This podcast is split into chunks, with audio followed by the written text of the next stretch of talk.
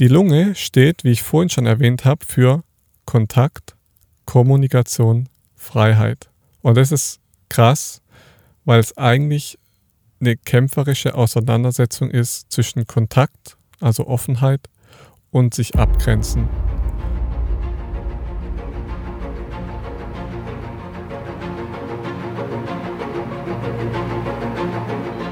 Lebensliebe.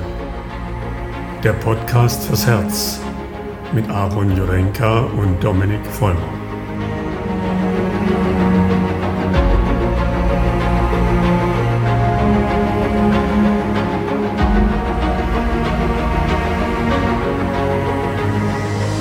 Moin, moin, lieber Aaron.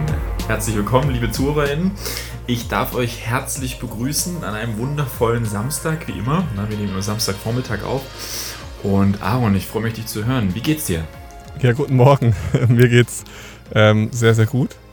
Die Sonne scheint, es hat äh, 20 Grad, es hat heute mal wieder kein Wind und das Wasser ist schön ruhig und glatt und die Stimmung ist sehr friedlich hier. Im Gegensatz zu den letzten drei Morgen, wo es immer aggressiv geballert hat. ja. Geballert heißt gewindet, oder? Ja, ja. Da wackelt der Bus. ja, stelle stell ich mir schon auch sehr intensiv vor. Also ja. Äh, äh, lustigerweise haben wir genau die anderen Bedingungen heute, ähm, weil wir, also ich bin am Bodensee und also es ist total verrückt. Ich versuche es nur mal kurz zu schildern, bevor wir loslegen. Ich schaue wirklich raus und ich sehe einen Kirschbaum, ne, voll in Blüte, also rosa Blüte, ne? Mhm. Äh, so eine Zierkirsche. Und es ist einfach alles voller Schnee satt, fetter Schnee. Also es ist, ähm, es ist schon verrückt, also weil wir vor einer Woche ähnliche Bedingungen hatten wie du jetzt. Mhm. Ähm, und jetzt sitzen wir einfach bei 0 Grad im Schnee und ich war heute Morgen mit Don draußen und der, der Kerle ist direkt baden gegangen und war danach voller Schnee. Also es ist verrückt, ne? Also es ist wie, wie Dezember, also Wahnsinn. Ja, da fühlt sich der Eisbär wohl. Der, genau, der Berner Eisbär, man kennt ihn. Ja, man kennt ihn. Er fliegt auch gerne übers Wasser, aber das ist eine andere Geschichte. Zu der wir auf jeden Fall noch irgendwann kommen werden. Voll. Ja, heute haben wir ein spannendes Thema mhm. und ich will dir davor mal noch kurz eine Frage stellen. Ja, also es hat ja, nicht, nicht, direkt was mit dem Thema zu tun, aber indirekt und deswegen ähm, ist es ganz schön. Und zwar mhm. war ich jetzt neulich spazieren, so auf dem Berg hier oben mit Blick auf, auf die Lagune und da habe ich dann so plötzlich drüber nachdenken müssen, wie es so ist, wenn man jetzt einfach, ich sage jetzt mal, in der nächsten Stunde sterben würde. So. Und da habe ich mhm. mir die Frage gestellt, wenn das Leben jetzt vorbei wäre, wäre das okay für dich und wärst du damit mhm. voll happy? Also würdest du jetzt guten. Gewissens mit Freude abtreten können? So, das ist die Frage. Äh, ist, ist eine halbwegs passende Fra äh, Frage zu dem Thema, was wir noch aufmachen werden. Aber ich finde es cool. Also es ist ein sehr spontaner Einstieg, finde ich, find ich gut. Ähm, ist eine sehr gute Frage und macht für mich nochmal eine, eine ganz neue, ein ganz neues Thema oder Rubrik auf. Und zwar, ähm, ja, Tod. Also Weißt du? Ähm, mhm. und also ich nehme es jetzt nur vorweg. Also unser Thema ist äh, Krieg und Frieden. Wir werden es ja gleich nochmal instruieren, deswegen passt irgendwie dein Gedankengang. Wahrscheinlich ist es auch bei dir so aufgekommen dazu, ne? Mhm. Ähm, und bei Krieg und Frieden äh, denkt man automatisch an den Tod, ne? Also von der Assoziation her, ne? Ja. Und um, um deine Frage zu beantworten, mh, ähm, passieren zwei Dinge. Erstens ähm, merke ich bei mir so, ähm, also ich wenn es so kommen würde, wäre das völlig in Ordnung. Also ich glaube, ich habe mich lang genug jetzt mit dem Thema auseinandergesetzt. Ähm, also auch schon vor, ich sag, zehn Jahren war das mal für mich Thema. Ähm, in der Kindheit ab und zu ähm, gedanklich mal ein Thema, wenn das so zum ersten Mal bewusst wurde, so hey, ähm, irgendwie stirbt man auch, man kann es aber nicht einordnen und ähm, ähm, das waren so zwei Phasen im Leben, wo das für mich Thema war und heute würde ich sagen, es wäre okay. Also ich könnte es irgendwo annehmen. Weißt mhm. du, weil mittlerweile mhm. für mich le zum Leben halt der Tod dazugehört und ich das für mich intensiv genug thematisiert habe, dass es keine Tabuisierung mehr ist. Und auf der anderen Seite ähm, gibt es den Bereich, wo ich bei mir merke, eben, es, es würde sich zu früh anfühlen, weil ich jetzt so viel Verantwortung habe im mhm. Leben, weißt du? Mhm. Und ich glaube, das würde mich schmerzen. Ähm, also gerade in Bezug jetzt auf Don, auf ähm, das Leben, was jetzt gerade stattfindet und startet. Also es wäre so eine, eine, eine, sehr traurige Wehmütigkeit dabei, das nicht mhm. mehr erleben zu dürfen. Weißt du? Ja. So, so in, unter dem Aspekt. Ja. ja, und du hast ja auch, ähm, ich sage mal, es ist ja so ein, so ein Prozess, den wir ja jetzt schon seit längerem durchmachen. Mhm. Und es ist ja. schade natürlich, wenn der Prozess dann unterbrochen werden würde. Also weiß man ja nicht, ob der mhm. unterbrochen wird oder dann auf ein nächstes Level gehoben werden würde. Mhm. Ähm, aber mhm. klar, ähm, mhm. verstehe ich voll die Sachen, die noch anstehen oder die Sachen, die man mhm. noch machen möchten, möchte. Ähm, Wäre natürlich schade, wenn die jetzt nicht mehr stattfinden ja. können sollten. So. Ja, ja also ja.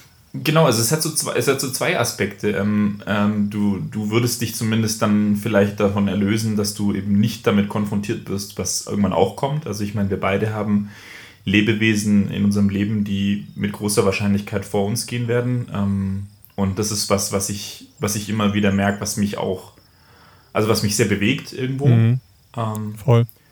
Weil mir das schon auch irgendwo bewusst ist, aber auf der anderen Seite ich mir das nicht zu oft bewusst machen will. Also es ist so ein Mhm. So, so ein Kampf zwischen, eigentlich ist jeder, jeder Tag ein Riesengeschenk und auf der anderen Seite ist jeder Tag aber auch so ein bisschen wehmütig. Ja. so. Mm, und ähm, ja, ja, es ist, ein, ist ein, ein, ein super interessantes Thema. Und ich finde ein Thema, über das viel mehr geredet werden muss oder sollte. Ne? Ja. Also ich glaube, es ist wichtig, dass, dass wir als Lebewesen ja, auf die das zukommen wird ähm, und auch vor allem, das ist ja das, was, der, was man in der Kindheit noch nicht auf dem Schirm hat, ähm, wir im Leben damit konfrontiert werden, ne? dass, dass Menschen gehen werden, wichtige Menschen gehen werden und ich glaube, das ist, es ist wichtig, darüber zu reden, weil dann sind wir zumindest gefühlt irgendwo darauf vorbereitet. Ne? Voll. Und wie wir beim, ich glaube, Vergeben, Vergessenstalk ja auch schon mal so ein bisschen ähm, drüber geredet haben, dass mhm. es ja auch nur eine, eine Art der Betrachtungsweise ist. Ähm, aber ich denke auch, ja. dass wir da bestimmt mal noch einen ähm, Deep Talk drüber machen werden, über Tod an mhm. sich. Und dass man da ja. auf jeden Fall noch näher ein, ein, drauf eingehen könnte. Aber ich glaube auch, dass man sich das immer wieder bewusst machen kann, wie erstens, wie kurz das Leben ist und zweitens, ähm, was für ein Privileg mhm. es ist, überhaupt den heutigen Tag so in dieser Einzigartigkeit zu erleben und dass man mehr das Wollen durchleben lassen sollte als das Müssen. Hatten wir es ja letztes Mal schon von. Mhm. Und dass wir einfach ja. an dem Tag heute genau das machen, worauf wir heute einfach Bock haben. So. Ähm, das ist immer so diese Balance zwischen diesem Gesundheitswahn, der gerade herrscht, und dem Arbeitswahn mhm. und aber auch dem Work-Life-Balance sozusagen waren. Also es sind ja verschiedene, verschiedene Aspekte, die gerade sehr, sehr groß mhm. geschrieben sind auf dieser Welt, auf, in dieser westlichen Welt eher. Ne?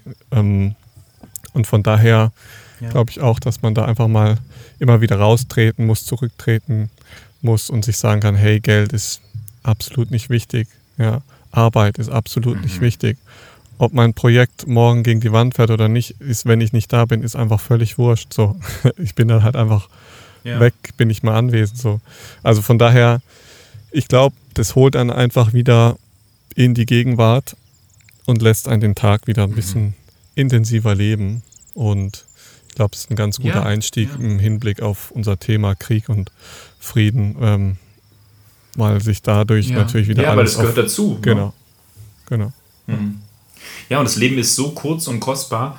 Ähm, deswegen, also wie, wie ist es für dich? Also würdest du, würdest du sagen, ne? also wenn du genau so einen Tag, wie du es beschreibst, ne? wie jetzt heute, du gehst irgendwie spazieren, alles ist ruhig, die Wellen sind ruhig, ist es äh, wie, wie, von wem war das Lied? Tote Hosen oder so? Heute ist ein guter Tag zu sterben. Ich weiß es nicht. Ah, ich glaube, kann gut sein. Ähm, äh, wie fühlt sich das für dich an? Äh, also ich muss sagen, ähm, in dem Moment, wo ich das gedacht habe, äh, war ich so ein bisschen mhm. überrascht, dass es ähm, für mich jetzt völlig okay wäre, zu gehen, so, mhm. weil ich ja. genau das so jetzt auch die letzten Jahre so lebe, wie ich leben wollte und will. und ähm, mhm. viel reis, viel in der Natur bin, mich mit Leuten umgebe und mit Tieren umgebe, die ich richtig liebe und gern habe so und ähm, eigentlich bin ich richtig zufrieden und ich glaube, wenn man so richtig zufrieden ist, dann geht man auch gerne. Also dann ist es nicht schlimm, jetzt zu gehen, weil ich habe es ja schon gelebt. Ich habe das ja schon gemacht, was ich wollte. Klar habe ich auch so Dinge wie bei dir, wo ich sagen muss, hm, ähm, ich habe zwar noch so viel vor und ich würde noch so gern so viel erleben, so, ähm, aber mhm. Ja, es wäre okay für mich und ich glaube, ich wäre auch voll happy drüber, in den nächsten Schritt überzugehen, ähm, weil ich ja fest davon überzeugt bin, dass es nach dem Tod nicht aufhört. Aber ähm, mhm. keine Ahnung. Wir werden es irgendwann erleben und von daher, also wäre ich voll okay damit, heute zu gehen, auch wenn ich morgen gern nochmal aufs ja. Wasser würde. so in der Art. Ich, ich ja. glaube, das, das ist ein wichtiger Zusatz, den du gerade ähm, schilderst. Ähm, das ändert nichts an dieser Lust am Leben oder genau. diese, dieser Lebenslust und der Lebensliebe.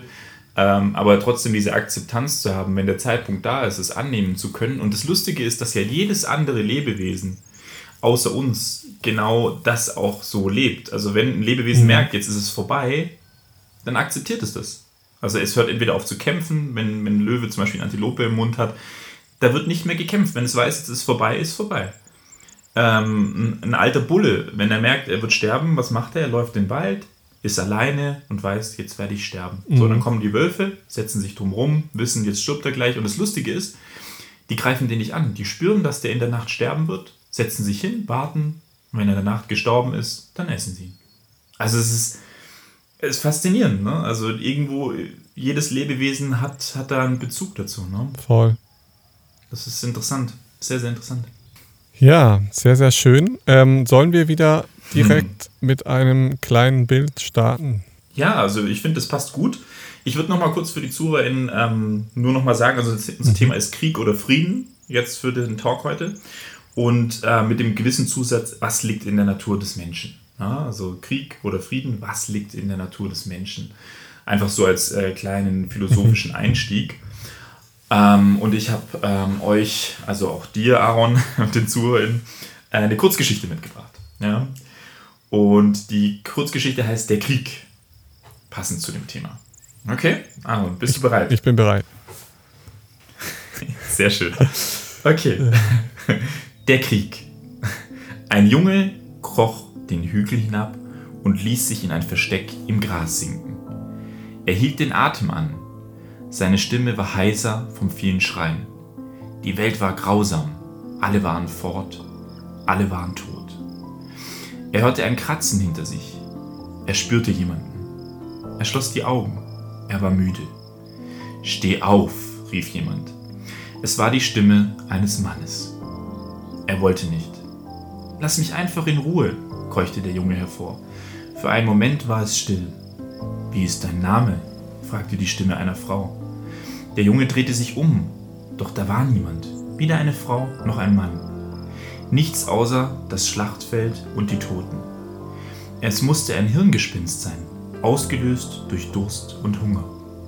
Und die Schmerzen. Was auch immer es war, es machte ihm keine Angst mehr. Ich heiße Lukas, antwortete der Junge. Es dauerte, bis er wieder eine Antwort erhielt. Und was machst du hier? fragte eine Stimme. Dieses Mal fiel es ihm schwer, sie einzuordnen. Sie klang wie etwas Unmenschliches, ein Hund oder so etwas. Doch was es auch war, sie machte ihm nicht mehr Angst als die Menschen. Du versteckst dich, sagte die Stimme, ohne eine Antwort abzuwarten. Ich will nur überleben, erklärte er. Hast du Angst vor mir? fragte die Stimme. Lukas schwieg. Menschen sind wilde Tiere. Sie hassen sich gegenseitig und töten sich. Das liegt in ihrer Natur. Das hier hat nichts mit Natur zu tun. Nicht? Wieso geschieht es dann? Lukas senkte seinen Blick. Gott. Und hast du Angst vor Gott? Der Junge überlegte. Und dann schüttelte er mit dem Kopf. Aber du hast Angst vor den Menschen, bemerkte die Stimme. Ich will einfach nur, dass der Krieg ein Ende findet. Der Krieg, die Stimme seufzte. Er wird nie enden. Er wird nie ein Ende finden, Junge. Die Menschen leben, um zu sterben und sterben, um zu leben. So war es immer und so wird es immer sein. Für jetzt und alle Zeit. Aber das ist doch nicht fair. Nein, vielleicht ist es das nicht. Aber so sind die Menschen nun einmal. Das ist doch Schwachsinn, rief der Junge. Wer bist du überhaupt? Die Stimme schwieg. Er wartete, doch er bekam keine Antwort mehr. Er stemmte sich auf die Beine zurück und stapfte den Hügel hinauf, hinter welchem lange die Sonne aufging. Oben lag ein Schwert aus rotem Stahl und darauf standen und waren Worte eingraviert: Zeig mir, dass ich mich irre. Die Geschichte zum Krieg. Sehr, sehr schön. Ist witzig, weil ich die, ähm, über die bin ich auch gestolpert in der Vorbereitung. Und, ähm, ah, echt? Lustig. Ich hatte die jetzt auch schon mal gelesen, also schon mal gehört sozusagen. Ja. Ähm, spannend. Also vor allem spannend, dass die Frage, die du am Anfang gestellt, gestellt hast, in dieser Geschichte sozusagen versucht wird zu beantworten. Das heißt, ähm, genau. dass dieser kämpferische, kriegerische Akt immer in der Natur des Menschen liegt. Und man muss dazu sagen, wenn man sich mhm. äh, die letzten paar tausend Jahre anschaut, ähm, war es halt auch immer so. Also nennen wir ein Jahr, wo auf dieser Welt kein, kein Mensch gestorben ist wegen Krieg. Ähm, aber zur Geschichte zurückzukommen, also am Anfang das Bild, was so gezeichnet wird, von wegen alle tot, der Junge hat irgendwie überlebt, so, ist halt schon, schon sehr, sehr traurig. Ich glaube, das macht jeden Menschen so ein bisschen nachdenklich. Mhm. Und ja. ich glaube, ähm, dass unsere Generation sowieso überhaupt nicht mehr weiß, was bedeutet, im Krieg zu sein, ähm, also wirklich im Krieg zu sein und ja, sich irgendwo mhm. zu verstecken, wenn irgendwo anders die Bomben runterfliegen und so. Also das, das ist so fern, ja, also man, klar, man kennt es vielleicht aus irgendwelchen Filmen oder Geschichten, aber. Man kann es nicht greifen. Also ich glaube, man kann es auch nicht fühlen. Ja. Ähm, man kann es vielleicht versuchen irgendwie zu verstehen, aber so richtig verstehen kann man es nicht. Und hm. das macht einen natürlich schnell, also so ein bisschen schon fast überheblich, sozusagen, na, das ist doch alles Quatsch, ähm, zu kämpfen, sich zu bekriegen, das macht mhm. doch alles keinen Sinn. So, da ist man schnell so in diesem Verurteilen drin von diesem ganzen kriegerischen Akt. Ähm, mhm. Aber dass das, was ähm, ich sage jetzt mal in den letzten 100 Jahren passiert ist. Das heißt, wir sind von, vom Krieg in eine längere Friedensperiode gegangen, ähm, dass das nur möglich war, weil Krieg stattgefunden hat, ähm, mhm. zeigt natürlich, dass Krieg manchmal auch nötig ist. Ja, also da kommen wir jetzt auch gleich noch dazu.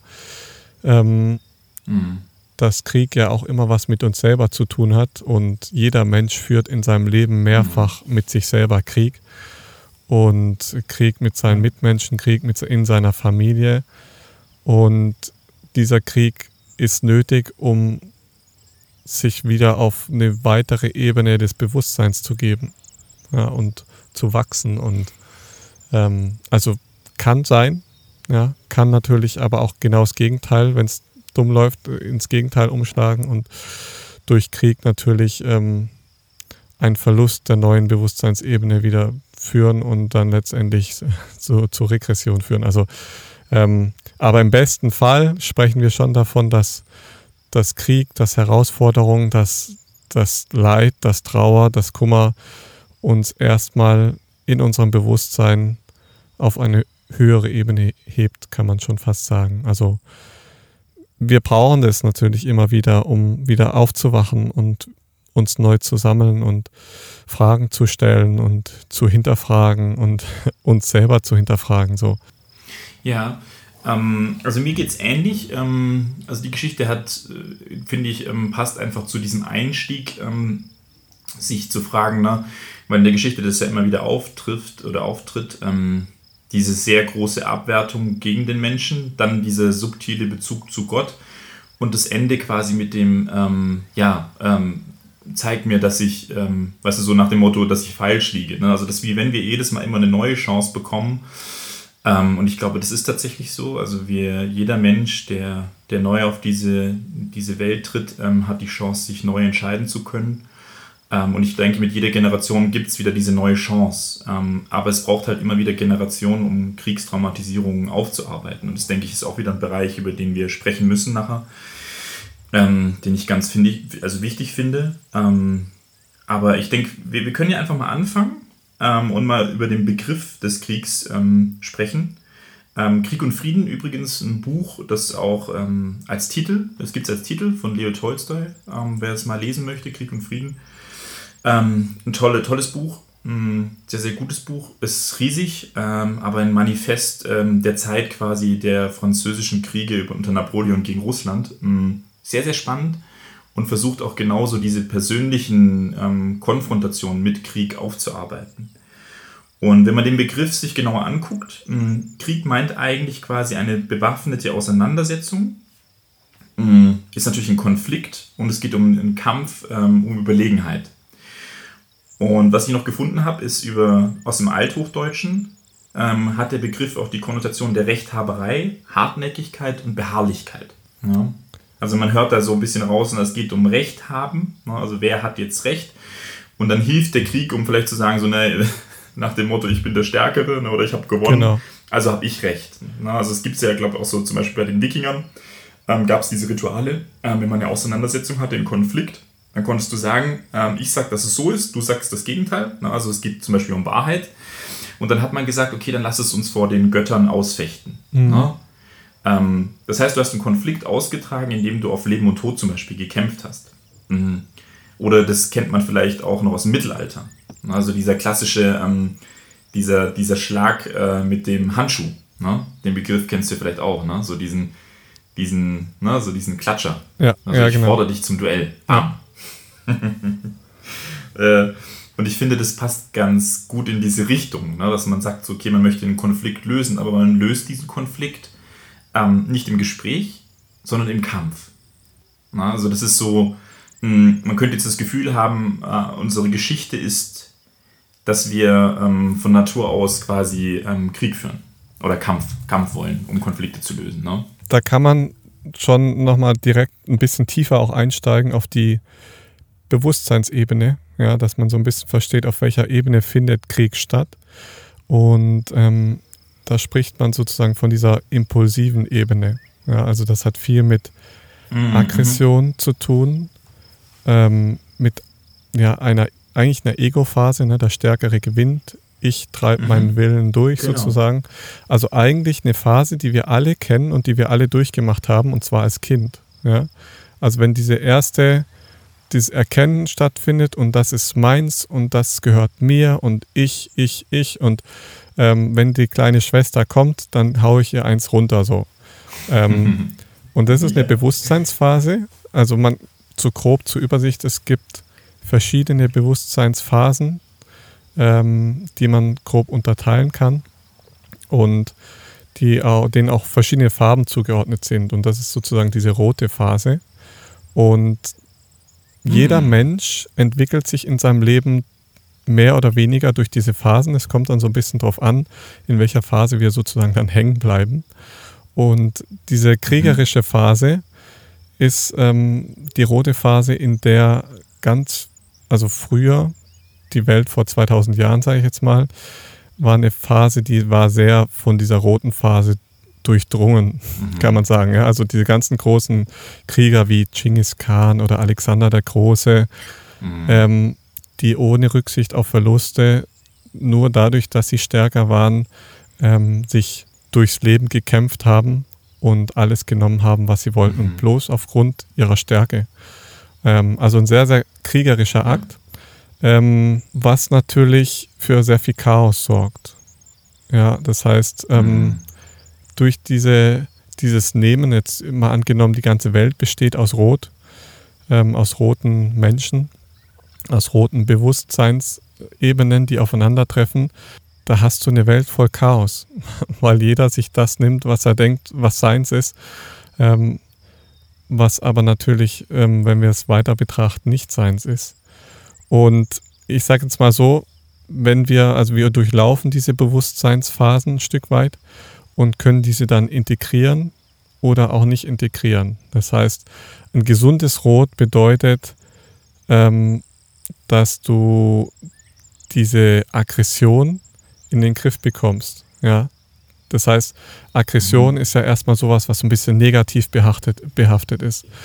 Aber eine gesunde Aggression ja. bedeutet, du hast sie im Griff, du wirst nicht übermannt oder auch nicht überfraut von dieser Aggression und kannst sie bewusst fühlen, wahrnehmen und entweder zulassen, weil es gerade notwendig ist, oder auch nicht zulassen, weil du merkst, okay, das ist jetzt reine Gefühlswelt, hier hat es keinen Platz sozusagen. Ne? Also, und diese kriegerischen mhm. Auseinandersetzungen sind immer eine tiefe Phase von Rot. Und dieser Phase folgt eine blaue Phase, die sozusagen die strukturierte Ebene ist. Und ähm, ich will jetzt gar nicht zu tief auf alle Phasen eingehen. Das würde jetzt hier den Rahmen sprengen. Aber nur mal, um das zu verstehen, dass durch dieses wahnsinnige Rot, was wir früher hatten, ja, also dieses ein Land greift das andere an, ein Volk hebt sich gegen das andere auf, dem entwickelt sich natürlich eine Strukturebene. Ja, weil wir sagen, wenn wir miteinander leben wollen, brauchen wir gewisse Strukturen. Und ähm, mhm. diese Strukturen sind natürlich gut, wenn man als Gesellschaft zusammenleben will und wenn man mit vielen Menschen auf einer Welt zusammenleben möchte, ja, dann brauchen wir gewisse Strukturen, haben wir schon mal drüber gesprochen, die natürlich unsere mhm, Freiheit genau. genau ein bisschen beschneiden, aber wir gehen mhm. den Kompromiss ein, weil sonst könnten wir nicht zusammenleben, weil sonst würden wir uns halt nur gegenseitig umbringen. So. Mhm. Und diese, diese rote Phase, also ich ja. nur das ja, ja. unterbrechen. Hau raus. Ähm, welches Alter ist das dann konkret? Also ähm, das ist nicht so ganz definiert. Ja, also weil du, mm, je, okay. du siehst ja schon je nach Kind, bei manchen geht es mm. mit drei, vier los. Sehr individuell. Genau, ähm, mhm. kann aber dann bis zum 12., 13. Lebensjahr weitergehen. Ähm, poppt aber ja. in der Pubertät wieder mehr auf. Und es ist tatsächlich so, dass zum Beispiel im früheren Zeitalter sind die Menschen in dieser roten Phase einfach hängen geblieben. Ja. Also, ja, es hat sehr, sehr viel Konnotation mit Wut, ne? Also so, wenn ich genau. an Rot denke, denke ich irgendwie an Wut. Also, genau. Also weißt du, man sieht Rot, ne? Ja. ja. Dagegen ähm, zum Beispiel. Ja, das ist halt so sehr emotional. Ja, mhm. zum Beispiel die grüne Phase, die viel mit Herzensarbeit, Liebe zu tun hat, ähm, die ist natürlich heute sehr ausgeprägt. Ja. Oder Orange mhm. ist sehr mhm. stark Geld- und wissenschaftsorientiert, wachstumsorientiert, leistungsorientiert, so.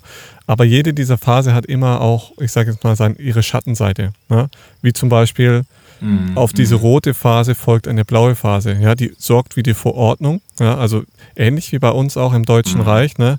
Wir hatten Riesenchaos, wir hatten Riesenarbeitslosigkeit und es kommt einer namens Hitler, der sorgt für Struktur, der sorgt für Ordnung, der sorgt für Recht, jeder kriegt einen Arbeitsplatz, ja, und plötzlich ist die Welt wieder in Ordnung.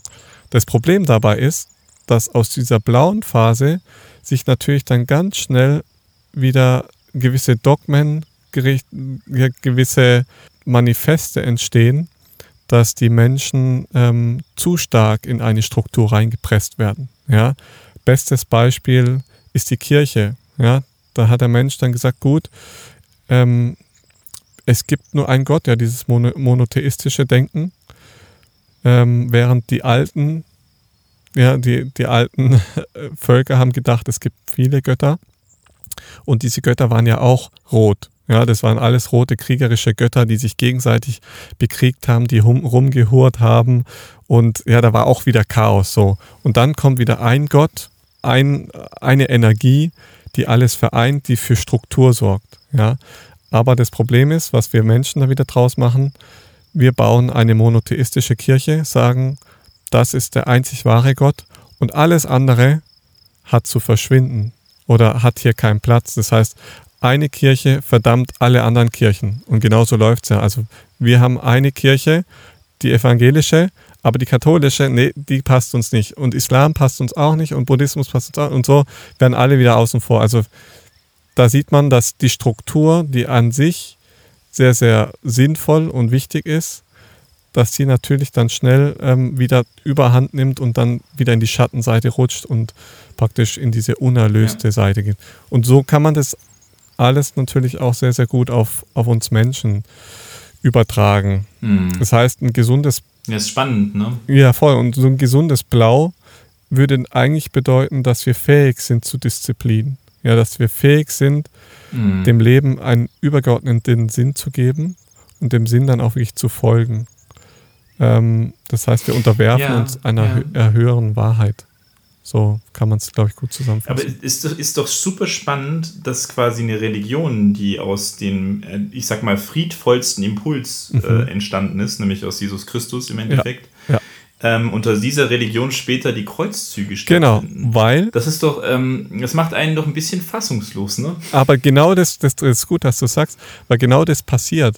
Also, mhm. wenn wir sagen, wir müssen uns, stell dir acht verschiedene Farben vor, darunter eben jetzt zum Beispiel diese zwei, die Rot und Blau. Ähm, und diese Farben, durch diese Farben begeben wir uns und können sie integrieren in unser Leben und mhm. ähm, können lernen, wie jetzt vorhin das Beispiel mit Rot, ne, wir können lernen, mit Aggression umzugehen, das zu fühlen, zu integrieren. Mhm. Das heißt aber nicht, dass wir es immer können, ja, dass wir das immer im Griff haben und dass wir das dann so abhaken, ja, rote Phase durchlaufen, jetzt bin ich 15, jetzt kann ich das. So. Nein, wir werden es wahrscheinlich in unser Alter mitnehmen. Wir werden älter werden und werden immer wieder damit konfrontiert werden, bis wir sie wirklich integriert haben. Ähm, kann aber sein, dass du dann dich irgendwann mal wieder mit deinem Nachbar streitest und du dann von dieser Farbe Grün, der Liebe, ja, der Hoffnung, der Freiheit, wieder reinrutscht in das Rot. Ja. Ähm, das ist so ein bisschen die Gefahr dabei. Und deswegen ist aus diesem Blau, ja, vom Blau, von dieser Struktur und Gottheit, die für Liebe sorgt, in Richtung Grün oder dann halt in Einheit Richtung Purpur sorgt, dass diese Farbe, also dass du dann daraus durch diese gelebte, also nicht gelebte Schattenseite, na, durch diese übermäßige Struktur und dieses fundamentalistische Denken, rutschst du natürlich dann ganz schnell wieder in dieses Rot ab na, und fängst an, Leute mit dem Schwert zu bekämpfen und sagen, hey, du musst aber an Gott glauben, weil das ist die einzig wahre Struktur so. Also es ist spannend, wie wir mhm. mhm. zwischen diesen Bewusstseinsebenen hin und her rutschen, aber das lässt uns auch verstehen, warum wir Menschen, wie jetzt bester, bestes Beispiel der Ukraine-Konflikt, ähm, es ist ein Ereignis, was passiert, aber wir Menschen gehen ganz verschieden damit um. Ja? Das heißt, mhm. das lässt mhm. uns verstehen, dass nicht alle Menschen schwingen auf der gleichen Bewusstseinsebene. Ja, das heißt, mhm. dann verstehe ich auch, warum der eine Nachbar sagt, ja, der Ukraine-Krieg, der geht mich nichts an. Der nächste Nachbar sagt, ja, der Ukraine, ähm, der mhm. Ukraine-Krieg, wir müssen helfen. Ja, da sieht man einfach, die sind mhm. auf bewusst, verschiedenen Bewusstseinsebenen und mit diesen Bewusstseinsebenen, wenn ich das verstehe, dass die existieren, kann ich natürlich damit arbeiten und demjenigen begegnen. Ja, also es bringt dir nichts, wenn du mhm. mit einer roten Person in grün argumentierst. Ja, wenn diese rote Person sagt, mhm. ich muss mir aber nehmen, was mir gehört oder Putin muss ich jetzt nehmen, was ihm gehört, so. Ja, dann brauchst du nicht sagen, ja, aber wir sind doch alle eins und wir halten uns alle an den Händen und wir haben uns alle lieb. Das wird er erstmal nicht verstehen, so. Deswegen mhm. musst du die, also kannst du natürlich ja, du musst ihm eigentlich die Freiheit lassen, seinen Bewusstseinszustand auch frei entwickeln zu lassen und ähm, die Erfahrung mhm. muss er natürlich dann selber gehen und ähm, ja finde ich finde ich super interessant also gerade was was da von der Bewusstseinsentwicklung auch einfach angeht ein wichtiger Punkt den du halt einfach ansprichst ist ähm, ja, kann man, kann man da in Dialog gehen und ich würde es auch so sagen, wie du sagst, ähm, eher nicht. Also ich meine, alles, was du sagen würdest und selbst wenn du zeitlich zurückgehst und sagst, so, wenn derjenige sagt, ja, aber Russland holt sich das zurück, äh, was ihm gehört, und du würdest dann versuchen zu argumentieren, ja gut, dann lass uns doch mal die Geschichte genau angucken, ähm, damit er erkennen könnte, dass sein, seine, ich sag mal, angebliche Wahrheit halt nicht wirklich wahrhaftig ist, würde auch nichts bringen. Im Gegenteil, es würde vielleicht noch zu mehr Rot führen. Genau. Ja? Und, vielleicht ja sogar mehr Rot in dir selber, ne? Also weil ähm, ja, oder genau, zu, einer, ne? zu einer manifestierten Blau. ähm, weil blau heißt, ich Mhm. habe immer recht, ja, weil ich bin sehr strukturiert, ich weiß Ja. genau, wie es läuft und ich setze meinen Willen Ja. durch. So, also ähm, genau. Also das Problem an den an diesen Ebenen ist, an diesen verschiedenen Bewusstseinsebenen, ist, dass jede Ebene von sich denkt, ähm, wenn man in dieser Ebene ist, das ist die Wahrheit. Ja. Aber es ist halt Mhm. das große Ganze, ne, Ja. was integriert werden muss, was gelebt werden muss. Und Mhm. ähm, dadurch ist es Mhm. natürlich sehr schwierig, wenn man sich in einer Ebene befindet und mit einer Ebene als Beispiel, ähm, wenn wir uns jetzt, wenn wir davon ausgehen, in, in Deutschland, in der westlichen Welt leben jetzt viele, die in, in der grünen Ebene, ich sage jetzt mal mehr oder weniger schwingen und ähm, Krieg sehr stark ablehnen und sagen, ja, mit Krieg will ich nichts zu tun haben. Wir schreiben Putin Liebesbriefe, ähm, wir zünden eine Kerze an, so. Ähm, ja, das ist alles schön und gut, aber dem Krieg selber, da wird sich erstmal so nichts Mhm. dran ändern, wenn du eine Kerze anzündest. Mhm. Ja, Klar. Und- klar. dieser Krieg ist nun mal vielleicht wieder nötig, um mit gewissen Themen aufzuarbeiten oder gewisse Themen Mhm. wieder ins Rollen zu Mhm. bringen, weil wir in der westlichen Welt können nur so privilegiert leben, weil unsere Vorfahren durch den Krieg gegangen sind.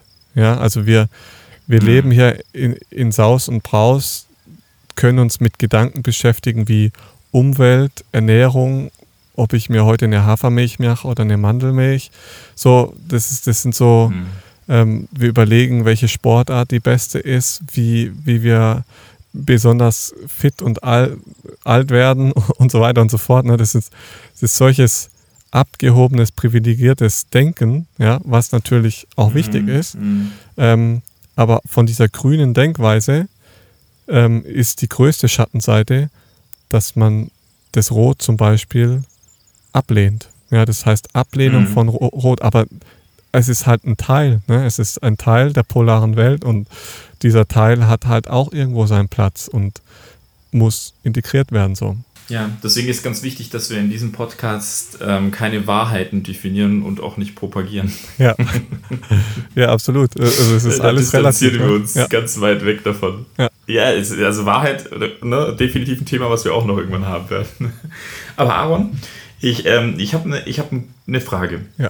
Würdest du sagen, wenn wir, wir haben ja in diesem, wir haben ja darüber gesprochen, Natur, Natur des Menschen. Und dann kommt bei mir der Begriff Natur. Ähm, was würdest du sagen, ähm, also wir als Menschen, menschheitsgeschichtlich, würdest du sagen, wir sind ähm, von der Geschichte her kriegerisch oder friedvoll? Also wir haben jetzt von so ne 1000, 2000 Jahren gesprochen, aber ne, die Menschen gibt es ja schon, sagen wir mal, ungefähr drei Millionen Jahre. Also das sind die ersten Australi Australopithecus afarensis. Ähm, aber so die, die nahen Verwandten zu uns sind so, ich sag mal, halbe Million, 300, 400.000 Jahre. So, so lange gibt es ähm, Menschenvölker, in Anführungszeichen. Ja, ne? ja. Ähm, Und du, du hast was angesprochen, ne? wir haben eine, eine krass kriegerische Phase, definitiv, aber was ist, so, was, was ist denn der Naturzustand? Ne? Ähm, also ich, ich muss ja immer noch kurz hier erwähnen, ich tue mich immer schwer mit den Jahren, die Mhm. aufgezählt werden, Mhm. weil ähm, ja, wir haben ja schon mal drüber gesprochen, Wissen, Wissenschaft ist nur ein Stand des Jetzt-Zustands und ähm, ja, so, so Mhm. richtig genau ist es immer schwierig zu beantworten, wie lange schon Lebewesen dann wirklich auf dem Planeten liegt, vor, leben, vor allem wenn es dann so Mhm. weit zurückgeht, ist aber auch, sind auch nur Zahlen. Ne? Also das ähm, darf man ja nicht, Mhm. nicht zu wichtig Mhm. nehmen. Ähm, um deine Frage zu beantworten, ich glaube beides. Ich glaube tatsächlich dadurch ähm, die Natur des Menschen, also wir gehen ja davon aus, wenn wir jetzt zurück in, in die biblische Geschichte gehen, ähm, Mhm. dann würde ich sagen, im Paradies war es definitiv der Frieden, in dem wir gelebt haben. Mhm. So. Ähm, ich kann das ähm, persönlich auch noch nicht so ganz einordnen, also diese Schöpfungsgeschichte. Ähm, ich, ich reiße es mal kurz an. Ja, Adam und Eva kennt jeder, leben im Paradies. Sie essen vom Baum der Erkenntnis und werden daraufhin in eine polare Welt geworfen, sozusagen. Ja, also von der Einheit rausgerissen in die Polarität. Und in der Einheit, beziehungsweise auch in der Polarität, ist immer das Ganze zu sehen. Das heißt, genau wenn jeder einmal in sich reinspürt, weiß er, es ist beides da. Es ist sowohl der Frieden da, als auch die Wut und die Aggression, also der Krieg. Mhm. Und ähm, mhm. ich glaube, da, das wäre jetzt so meine Antwort auf die Frage, wir, wir haben immer beides. Die Frage ist, haben wir beides wirklich integriert in unser Leben oder lehnen wir eine Seite ab? Mhm. Ja, und ich glaube, die meisten Menschen lehnen die Wut und Aggression ab und äh, merken mhm. gar nicht, ähm, dass diese auch gelebt werden muss und im Inneren die ganze Zeit da ist. Und dieser Druck ist da und der erhöht mhm. sich natürlich auch jeden Tag, wenn er nicht gelebt wird. Ja, ja. Ja, also wir kommen jetzt an einen spannenden Punkt, ähm, den ich ganz wichtig finde. Ähm, ich würde es auch so sagen, ähm, aber ich würde differenzieren zwischen dieser Emotion, diese, diese destruktive Emotion, sei es Wut, Aggression, und ähm, dem nächsten Schritt Krieg. Mm, also ich würde Krieg fast schon als, ähm, als groteske Form von Ausleben von Emotionalitäten bezeichnen. Und deswegen finde ich es ganz interessant. Ähm, also so, es gibt jetzt verschiedene Theorien, wie das beim Menschen verlaufen ist, aber man geht davon aus, also dass wir jetzt vor über 100.000 Jahren mh, mm, waren wir ja nicht sesshaft, sondern wir haben als Nomaden gelebt. Mm, das heißt, zu diesem Zeitpunkt müssen wir quasi auch mit Emotionen schon gelebt haben, wie du es auch sagst. Also diese destruktiven Emotionen, die müssen immer da gewesen sein. Aber es gab keinen Krieg. Und die Theorie ist, ähm, es gab erst wirklich kriegerische Auseinandersetzungen mit der Sesshaftigkeit des Menschen, mit dem Ackertum, höhere mhm. Bevölkerung, ne? dadurch natürlich Sesshaftigkeit, die ist ja dazugekommen durch den Ackerbau und das Aneignen Besitz von Land. Und das Interessante ja, ist, dass ist die so. meisten Heute Auseinandersetzungen auch. auch. damals, die waren wegen, ne, ich will dein Land, weil du hast besseres Land. so. Ähm, und übrigens hast du auch noch schöne junge Frauen, die hole ich mir dann auch noch. also es, ich weiß, es ist jetzt total, ist, ist total, total dämlich, aber wahrscheinlich haben die meisten kriegerischen Auseinandersetzungen so begonnen. Mm, und da finde ich was ganz Interessantes, wie du es auch gesagt hast. Genau, diese destruktiven Emotionen müssen schon immer da gewesen sein, mhm. aber dann wurden die wahrscheinlich halt relativ schnell ausgelebt. Also sei es in Form von, man ist dann auf die Jagd oder man hat sich halt zumindest weißt du, intern in seinem Stamm ein bisschen gerieben. Aber es gab keinen Krieg, weil niemand hat was besessen. Ne? Dann bist du halt weitergezogen. Ne? Wenn eine andere Gruppe Menschen irgendwo war mm, oder irgendwo hingekommen ist, dann bist du halt weitergezogen. Ne? Du hast keinen Ackerbau betrieben.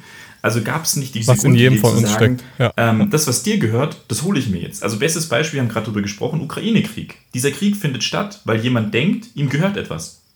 Er besitzt es.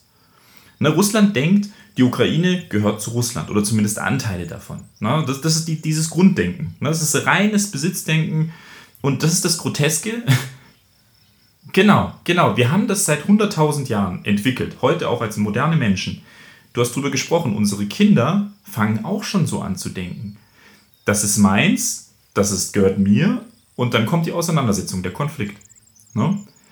Mm, und die Frage ist, was machen wir denn dann, nachdem dieser Konflikt dann nachher stattfindet? Und das Interessante ist, und mm, da finde ich, kommen wir in die nächste Frage rein, warum gibt es heute weniger Krieg als früher? Also zumindest hatten wir jetzt eine lange, sehr friedvolle Phase in Europa. Jetzt zum ersten Mal ist es relativ tragisch und jetzt sind alle plötzlich auf den Barrikaden.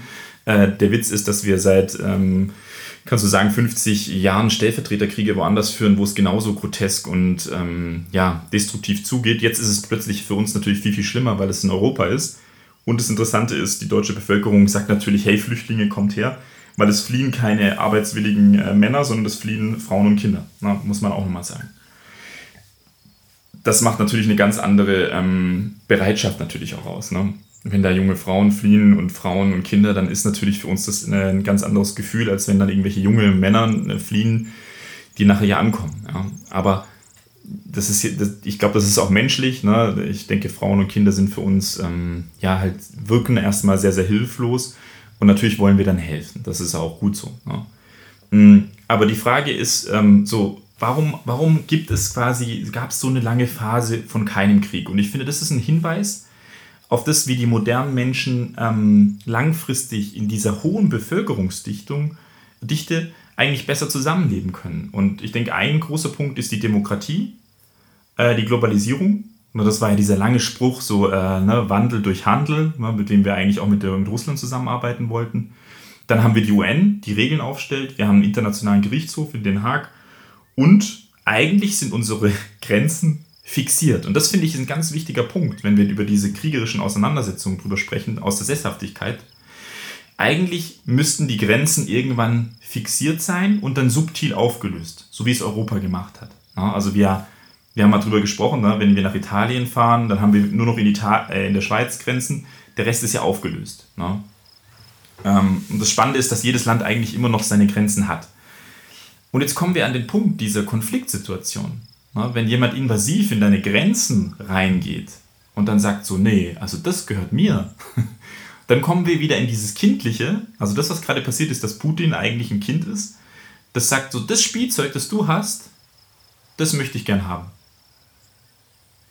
Und was macht er? Er nimmt es einfach weg. oder? Also kann man doch so sagen, oder? Ja, kann man äh, genauso sagen. Aber ähm, also ich finde, ähm, du hast es gerade ganz gut beschrieben, weil ich glaube, den wir, wir waren lange in einer Friedenszeit, die nach außen hin sehr friedlich gewirkt hat, aber in den Menschen selber hat es sehr gebrodelt oder kriegerische Prozesse sind doch weitergelaufen ähm, in jedem Menschen. Und ich glaube, da ist es ein ganz cooler, cooler Ausflug, kurz rüber zu switchen zu Corona, weil Corona hat ähm, gezeigt, dass wir doch Grenzen haben in Europa. Also ja, wir haben, wir haben Europa so und du sagst, wir fahren dann über die Grenzen, aber Corona hat die Grenzen wieder neu entfacht sozusagen. Mm. Ja, also ist mm eigentlich ganz mm spannend, ja, weil plötzlich Punkt. fährst du über die Grenzen und wirst ja. wieder ähm, kontrolliert. Und ja, ja, also voll, voll, ja, hast du recht. Und da kann, ist eigentlich auch ganz spannend, ähm, wenn wir kurz mal nochmal auf die Körperebene zurückgehen. Ja, das heißt, wenn wir Corona uns als äh, auf der Körperebene anschauen, ja, das heißt, wir gehen wieder ins Innere. Ja, also ich will auf das Prinzip ähm, Pars pro toto raus, ja, das lateinische Prinzip von wie im Innen, so im Außen, wie im Kleinen, so im Großen. Mhm. Ähm, und deswegen schauen wir uns mhm. mal kurz die Körperebene bei Corona an, was betroffen ist. Ne? Zum einen ist betroffen der Kopf, ja, das mhm. heißt die mhm. zentrale Leitstelle, die Nase, die Macht, Stolz, Sexualität repräsentiert und der Hals, die Einverleibung und die Verbindung, aber auch Kommunikation. Mhm. Die Lunge steht für Kontakt, Kommunikation, Freiheit. Und wenn wir das jetzt auf, auf dieser Symptomebene analysieren, ja, dann sind wir mhm. nämlich genau da, wo wir schon immer wieder drüber gesprochen haben, wie kalt diese Menschheit geworden ist, ja, in dieser langen Friedenszeit. Mhm. Ja, das mhm. heißt, ähm, Corona ist ja eine Erkrankung, wo man viel Kälte verspürt. Ja, das heißt, die aktuelle Lebenssituation lässt dich kalt werden. Ja, du verschließt dich mhm. fürs Erwärmen lassen. Ähm, und die Menschen schnappen sich sozusagen dann diese Viren auf, um die Darstellung ihres Dramas perfekt zu machen, ja, um im Außen sozusagen das, das Drama auch wirklich zu leben. Und in dem Moment mhm. schließt du natürlich deine Sinnespforten ab. Ja, das heißt, du kriegst zu viele Eindrücke, also machst du die Nase zu. Ja. Du willst nicht mehr kommunizieren, mhm. also suchst du dir ein anderes Drama, zum Beispiel die Heiserkeit. Ja, ich kann nicht sprechen, also kann ich heute auch nicht zur Arbeit gehen. Das heißt, du, du suchst dir praktisch im Außen passende Eindrücke, die dann sozusagen in deine, ins Innere rutschen. Ja, also ein, einen seelischen Nährboden mhm. schaffst du, damit die, diese seelischen Eindrücke, die du nicht verarbeiten kannst, gelebt werden können. Und mhm. da passt es ganz gut, weil Corona ist eigentlich eine Erkrankung der Lunge letztendlich, ne? weil viele Menschen sterben dann sozusagen am Atemnotsyndrom aufgrund eines Alveolarschadens. Ja? Und das passiert natürlich ganz häufig aufgrund einer Entzündung der Lunge, ja? also Lungenentzündung mit anschließendem Multiorganversagen. Die Lunge steht, wie ich vorhin schon erwähnt habe, für Kontakt, Kommunikation, Freiheit. Und das ist krass, weil es eigentlich eine kämpferische Auseinandersetzung ist zwischen Kontakt, also Offenheit, und sich abgrenzen. Das heißt eigentlich eine aggressive, Aus, eine aggressive Auseinandersetzung zwischen dem Austauschbereich. Es ist sozusagen ein Krieg um den Kontakt mit der Welt, also mit der Außenwelt. Und das finde ich passt so gut, gerade weil du es vorhin auch angesprochen hast mit den Grenzen. Ne? Die Grenzen, mhm. die wir in uns selber nicht ziehen, die ziehen wir auch im Außen nicht. Und dann kommt Corona und wir ziehen wieder Grenzen, gezwungenermaßen, zu unserer Umwelt. Ja, der, jeder einzelne Mensch zieht aufgrund seiner mhm. Erkrankung wieder seine Grenzen neu und sagt, hey, ich kann jetzt nicht mehr. Also ich bin krank, sorry, ich kann nicht reden, ich kann nicht mit dir reden, ich will auch eigentlich gar nicht mit dir reden, aber das will ich ja nicht sagen, also suche ich mir eine Heiserkeit. Und äh, genauso ist es im Großen und Ganzen auch entstanden. Ja, das heißt, wir haben plötzlich wieder gesagt, Frankreich hat gesagt, stopp, Grenze zu, ähm, wir sind im Ausnahmezustand, wir müssen gucken, hier und da. Ja. Und plötzlich konnte wieder zwischen Österreich und Deutschland kontrolliert werden. Plötzlich konnte wieder zwischen ähm, ja, Schweiz war eh schon immer ein bisschen, bisschen mehr Kontrolle, aber sind wir ganz ehrlich, da wurde auch nicht viel kontrolliert. Äh, aber plötzlich lagen wieder Steine auf der Straße und man konnte nicht mehr über die kleinen Grenzübergänge. Also ähm, deswegen meine ich, im Kleinen wie im Großen, im, äh, im Pass pro Toto Prinzip haben wir das genauso definiert. Und das heißt, dieser innere Konflikt wird sichtbar und tritt ins Außen und wird global. Und das ist, glaube ich, ein ganz ja. wichtiger Punkt, den wir nicht vergessen dürfen, weil wir zwar selber immer sagen, ja, den Krieg heißen wir jetzt nicht gut und ähm, Putin, hör mal auf, hier die Ukraine anzugreifen und so weiter und so fort. Aber ich glaube, was wir dabei nicht vergessen dürfen, wie sieht es denn in meinem Leben aus? So, wie sieht es in meinen Beziehungen aus? Weil, wenn wir das Ganze aus diesem Kollektiv betrachten, sitzen wir alle im gleichen Boot und wir hängen alle fest zusammen. Und wenn wir uns das mal so bildlich vorstellen, ja, wir sitzen auf einem großen Schiff alle zusammen, keifen uns alle gegenseitig an, führen Kriege mit uns selber, sind mit uns selber nicht im Frieden, können auch nicht im Aus mit dem Frieden sein, das heißt auch nicht mit unseren Nachbarn, mit unseren Freunden, mit, selbst mit der Familie teilweise nicht. Hat Corona ja auch super gezeigt, wie viele Familien da auseinandergegangen sind, weil der eine sich impfen lässt und der andere will nicht und macht dann trotzdem und hin und her. Ja, also da sind so viele kriegerische, kämpferische Akte entstanden, die dann immer mehr ins Außen gehen, immer mehr ins Außen, die global werden, die politisch werden, ähm, da wundert es einen ja nicht, dass da ein Krieg entsteht. Ja? Das heißt, eigentlich ist Krieg immer nur was, was auch mit dir selber zu tun hat. Klar würde ich bei, also bin ich auch voll bei dir und würde auch sagen, ähm, dass ähm, Krieg immer auch was ich sage jetzt mal, dass, also dass es einen Unterschied gibt zwischen, also wirklich physischer Macht, das heißt, ich nehme jetzt ein Gewehr und ähm, gehe jetzt auf jemand anderen los, ja, also, oder bringe jemand um. Aber die Frage ist schon, lasse ich mich da ein? Na, wenn ich, wenn ich mit meinem Nachbar streite, wird es halt immer auch ein Ausstoß oder ja, man kann sich vorstellen wie so ein Spinnnetz wenn ich mit, mich mit meinem Nachbar streite, wird sich in dem Spinnennetz was verändern und es wird auch den Zug an der anderen Seite verändern. Also ich finde ich find den Vergleich ganz interessant mit, mit dem Virus, weil zwischen dem Ersten und Zweiten Weltkrieg gab es ja auch eine, eine Riesengrippe, also die spanische Grippe. Äh, haben die Zuhörerinnen bestimmt auch schon gehört. Die ging genau los mit dem Ende vom Ersten Weltkrieg, äh, hat dann quasi fast 50 Millionen Tote gefordert in Europa. Ähm, und dann quasi 19 Jahre später kam der Zweite Weltkrieg. Ähm, und klar, natürlich, ne, so, ein, so ein Virus ähm, schlägt natürlich genau dann rein, wenn was ganz, ganz extrem schwach ist. Und ich glaube, heute ist es so, und das ist relativ interessant, jetzt wo die Corona-Pandemie sich ja stabilisiert hat, ähm, werden wir mit einem Krieg in Europa konfrontiert. Und ähm, ja, ich denke, es ist, es ist mehr ein Sinnbild für das, dass Europa nicht an dem Punkt ist, wo wir gedacht haben, dass Europa an dem Punkt ist. Dass wir nicht an dem Punkt sind, ähm, als Europäer mit unseren Nachbarn, mit Russland, egal mit wem, ja, ähm, dass wir nicht an dem Punkt sind, dass gewisse Traumatisierungen verarbeitet sind. also wir haben, ähm, wir haben ja über das TOD-Modell gesprochen letztes Mal, ähm, über dieses Täter-Opfer-Dynamik.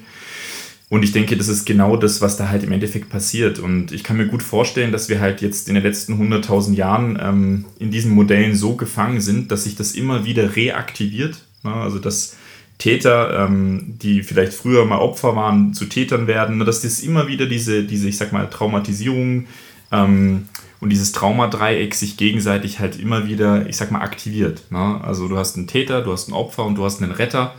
Ähm, zum Beispiel im Zweiten Weltkrieg waren dann die Alliierten die Retter, die ähm, das Ganze befriedet haben. Jetzt ist Deutschland nicht mehr quasi der Täter, jetzt haben wir Russland als Täter. Aber es, weißt du, so tauschen sich die Faktoren ab. Na, Russland war mal nicht der Täter, sondern Russland war mal, kann man sagen, der Retter. Also ähm, Russland hat mit den Alliierten zusammen ähm, Europa gerettet, so muss man das mal wirklich sagen. Ne? Und jetzt heute ist plötzlich Russland der Täter. Ähm, und das finde ich, find ich extrem spannend, wie, wie sprunghaft diese Modelle sind. Es zeigt aber für mich, und es trifft so ein bisschen das, was du auch ansprichst, ne? Ähm, dass wir auf ganz vielen Faktoren ne, ähm, immer wieder Sinnbilder bekommen, sei es auch in Form von Corona, sei es in Form dieses Krieges, um zu sehen, ah, da geht es um, um eine Stellvertreterkomponente. Natürlich kann man jetzt sagen, eine Corona-Pandemie ähm, das passiert halt einfach, aber es zeigt uns auch, wie, wie extrem wir globalisiert sind, wie extrem wir verbunden sind, dass wir um den Globus genau. fliegen, dass ein Virus überall rein kann, genau. warm und plötzlich Voll. müssen wir uns zurückziehen, wir tragen Masken, alles geht verloren, also ähm, und plötzlich merken wir, wir sterben, ne, wir könnten sterben. Also davor haben wir gelebt wie die jungen Götter ja. und werden damit konfrontiert, ein kleines Virus kann uns alle töten, im schlimmsten Fall. Ne, so. das, das beste Beispiel. Ich glaube, ne? es ist immer die Frage, ja. Mh, mh. Ja. Ja, oder? Also es ist ja so, weißt du, bisher haben alle gelebt, so nach dem Motto in der modernen Welt, westlichen Welt, ähm, dass sie unsterblich sind. Du kaufst materielle Dinge, die du das Gefühl hast, die dich lange überdauern werden. Ne? Ja. Sei es jetzt Uhren oder ein Auto, theoretisch äh, kannst dich locker überdauern. Ähm, vom materiellen Faktor her. Ne? Ähm, aber es ist halt grotesk. Ne? Und ich denke, das haben wir gespürt jetzt in dieser Corona-Pandemie. Und interessanterweise werden wir jetzt nochmal mit dem Tod, mit der existenziellen ähm, ich sag mal, existenziellen Daseinsberechtigung konfrontiert in Form dieses Krieges. Ne? Mhm. Und das ist interessant. Genau, und es, es zeigt halt einfach, dass wir alle in einem Boot sitzen. Also, dass, dass keiner da ja. ausbrechen kann und sagen, nee, ich mache da nicht mit. Ähm, oder genauso kann auch keiner sagen, na, ich halte mich da raus. Na? Ich, ich will mit Krieg nichts zu tun haben. In dem Moment, wo du sagst, ich will damit nichts zu tun haben, förderst du es ja trotzdem. Ja. Also von daher ähm, geht es jeden was an. Und ich denke auch, gerade Corona hat einfach das so gut gezeigt, wie im Innen, so im Außen, ja, so wie im Kleinen, so im Großen. Und wir sind alle miteinander verbunden.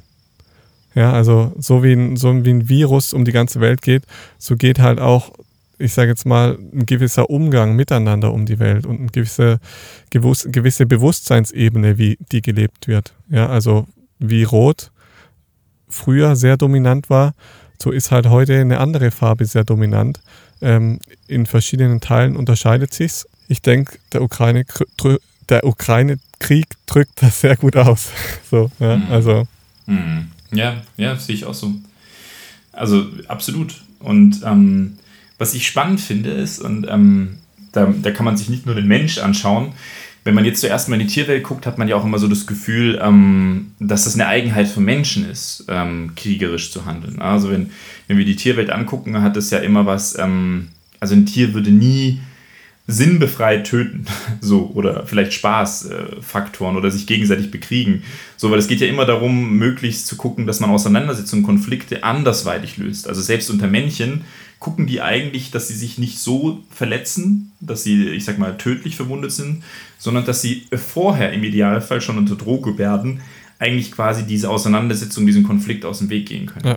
Es gibt aber Beispiele, und die finde ich ganz interessant aus der Tierwelt, ähm, wo wir sehen, dass es fast kriegerische Formen schon auch gibt. Sie sind eher die Ausnahme. Also zum Beispiel Bienen. Ähm, mhm. Bienen führen intern im Stamm ab und zu Kriege und das ist relativ interessant, ähm, dass quasi, um das Gleichgewicht zu wahren in einem Bienenstamm, werden quasi ähm, die Männchen gefressen. Also das ist relativ interessant, dass die frühzeitig ähm, versuchen quasi männliche Individuen zu benachteiligen. Und das merkst du auch zum Beispiel, dass wenn Männer herangezogen werden, dann sind die meistens Drohnen. Und das sind keine Arbeiterinnen, Drohnen, die dürfen vielleicht ab und zu mal rausfliegen, Informationen sammeln. Ja. Aber das sind die nicht die Arbeiterinnen. Und wenn die Nahrung knapp ist, zum Beispiel, dann wird denen der Zugang zum, ich sag mal, zum Bienenstock verwehrt. Und dann entfacht quasi in, unterhalb der, innerhalb der Bienen ein Kampf zwischen diesen männlichen Drohnen und den weiblichen Spannend, Arbeiterinnen. ja. Ja. Und ja, super interessant. Also da merkt man, dass es da auch Konflikte gibt, die dann kriegerisch gelöst werden. Ne? Ähm, ja, die werden dann halt einfach getötet oder ja, das passiert halt einfach. Und das Interessante ist, dass es das auch bei Ameisen gibt. Also beides Völker, die sehr hohe Anzahlen haben, was interessant ist, nur so nebenbei. Ähm, und da gibt es auch ähm, interne Kämpfe, zum Beispiel bei den Ameisen, wo die Arbeiterinnen zum Beispiel sagen, hey, ich will vielleicht selber auch Kinder bekommen. Also nicht nur die Königin, die Ameisenkönigin, ähm, was eigentlich verboten ist im Stamm. Und wenn die dann trotzdem schwanger werden, ne, dann werden die Eier von denen gefressen und sie werden ausgepeitscht von den anderen Ameisen. Also das ist total lustig. Ne? Also wenn sich eine Arbe Arbeiterin, eine Ameisenarbeiterin hat schwängern lassen, so heimlich und hat gesagt, so, ne, jetzt kriege ich halt auch mal Babys.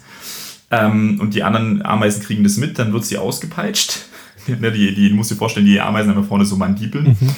Ähm, und dann peitschen die die aus und fressen die Eier. Na, das ist... Äh, das ist relativ interessant. Und ja. spannend, spannend ist bei Ameisen, das nur nebenbei, wenn wir über Krieg sprechen, ja. ähm, wenn Ameisen Krieg führen, das gibt es immer mal, wenn weit, ich sag mal, entfernte Ameisenstämme gegeneinander oder aufeinander treffen, dann schicken sie nicht, wie man denken würde, vielleicht männliche Individuen in den Kampf, sondern sie schicken alte Frauen, also ihre älteren Weibchen, mhm. schicken sie in den Krieg, was ein großer Unterschied ist zu Menschen. Mhm. Menschen schicken nämlich ihre jungen Männer in den Krieg. Mhm. Ist auch lustig, oder? Ja, der Verlust ist wahrscheinlich für, für den Stamm dann ein geringerer, ne? Die alten Frauen. Ja, ja, absolut. Und also, ja, das Spannende ist tatsächlich, und da sieht man, wie, wie geprägt das Ganze ist. Also, das merkst du zum Beispiel auch bei Termiten. Ähm, da haben die älteren weiblichen ähm, Termiten haben sehr, sehr abgenutzte Mandibeln, mit denen sie nicht mehr so gut kämpfen könnten, theoretisch. Aber bei denen wächst wie eine Art Rucksack, so ein blauer Rucksack, ähm, wie so kristallartig auf dem Rücken. Und der wird mit dem Alter immer größer. Und der kann nämlich explodieren, den können die explodieren lassen. Und das ist klebrig und giftig. Das heißt, wenn die angegriffen werden, dann können sich quasi gerade die Alten nach vorne drängen und können sich wie selber suizidieren und sprengen, um mit diesen giftigen, klebrigen Faktoren. Krass. Also mh, ganz interessant. Ne? Also das ist so, wie wenn es in der Natur, wenn es schon diese Konfliktpotenziale gibt, die Natur genau sofort diese Lösung ähm, ja. ja. wieder mit sich bringt. Ne? Ja. Ganz, ganz interessant. Also. Ja, es ist halt, ähm, es durchzieht halt das Ganze. Letztes ne? Beispiel, ja. und dann kannst ja. genau, letztes Beispiel, und dann kannst du mal was dazu sagen, was du denkst. Ähm, und das wären sehr nahe Verwandte von uns, das sind die Schimpansen. Ja. Wusstest, du, wusstest du, dass Schimpansen ähm, Krieg führen? Ja, nicht wirklich, nee. Also ich weiß, dass sie sich ab und zu beißen, so, mhm. aber gut, ähm, kommt jetzt drauf an, was, was mhm. man unter Krieg versteht. Haben die richtige Bandenkriege oder so? Mhm. Genau, also es kommt sehr, sehr selten vor, ähm, aber es gab vor vier Jahren einen Schimpansenkrieg in Gombe. Mm, und der ging, äh, nein, also der ging tatsächlich vier Jahre. Echt? so, so rum. der ging vier Jahre. Ja, ja. Wow.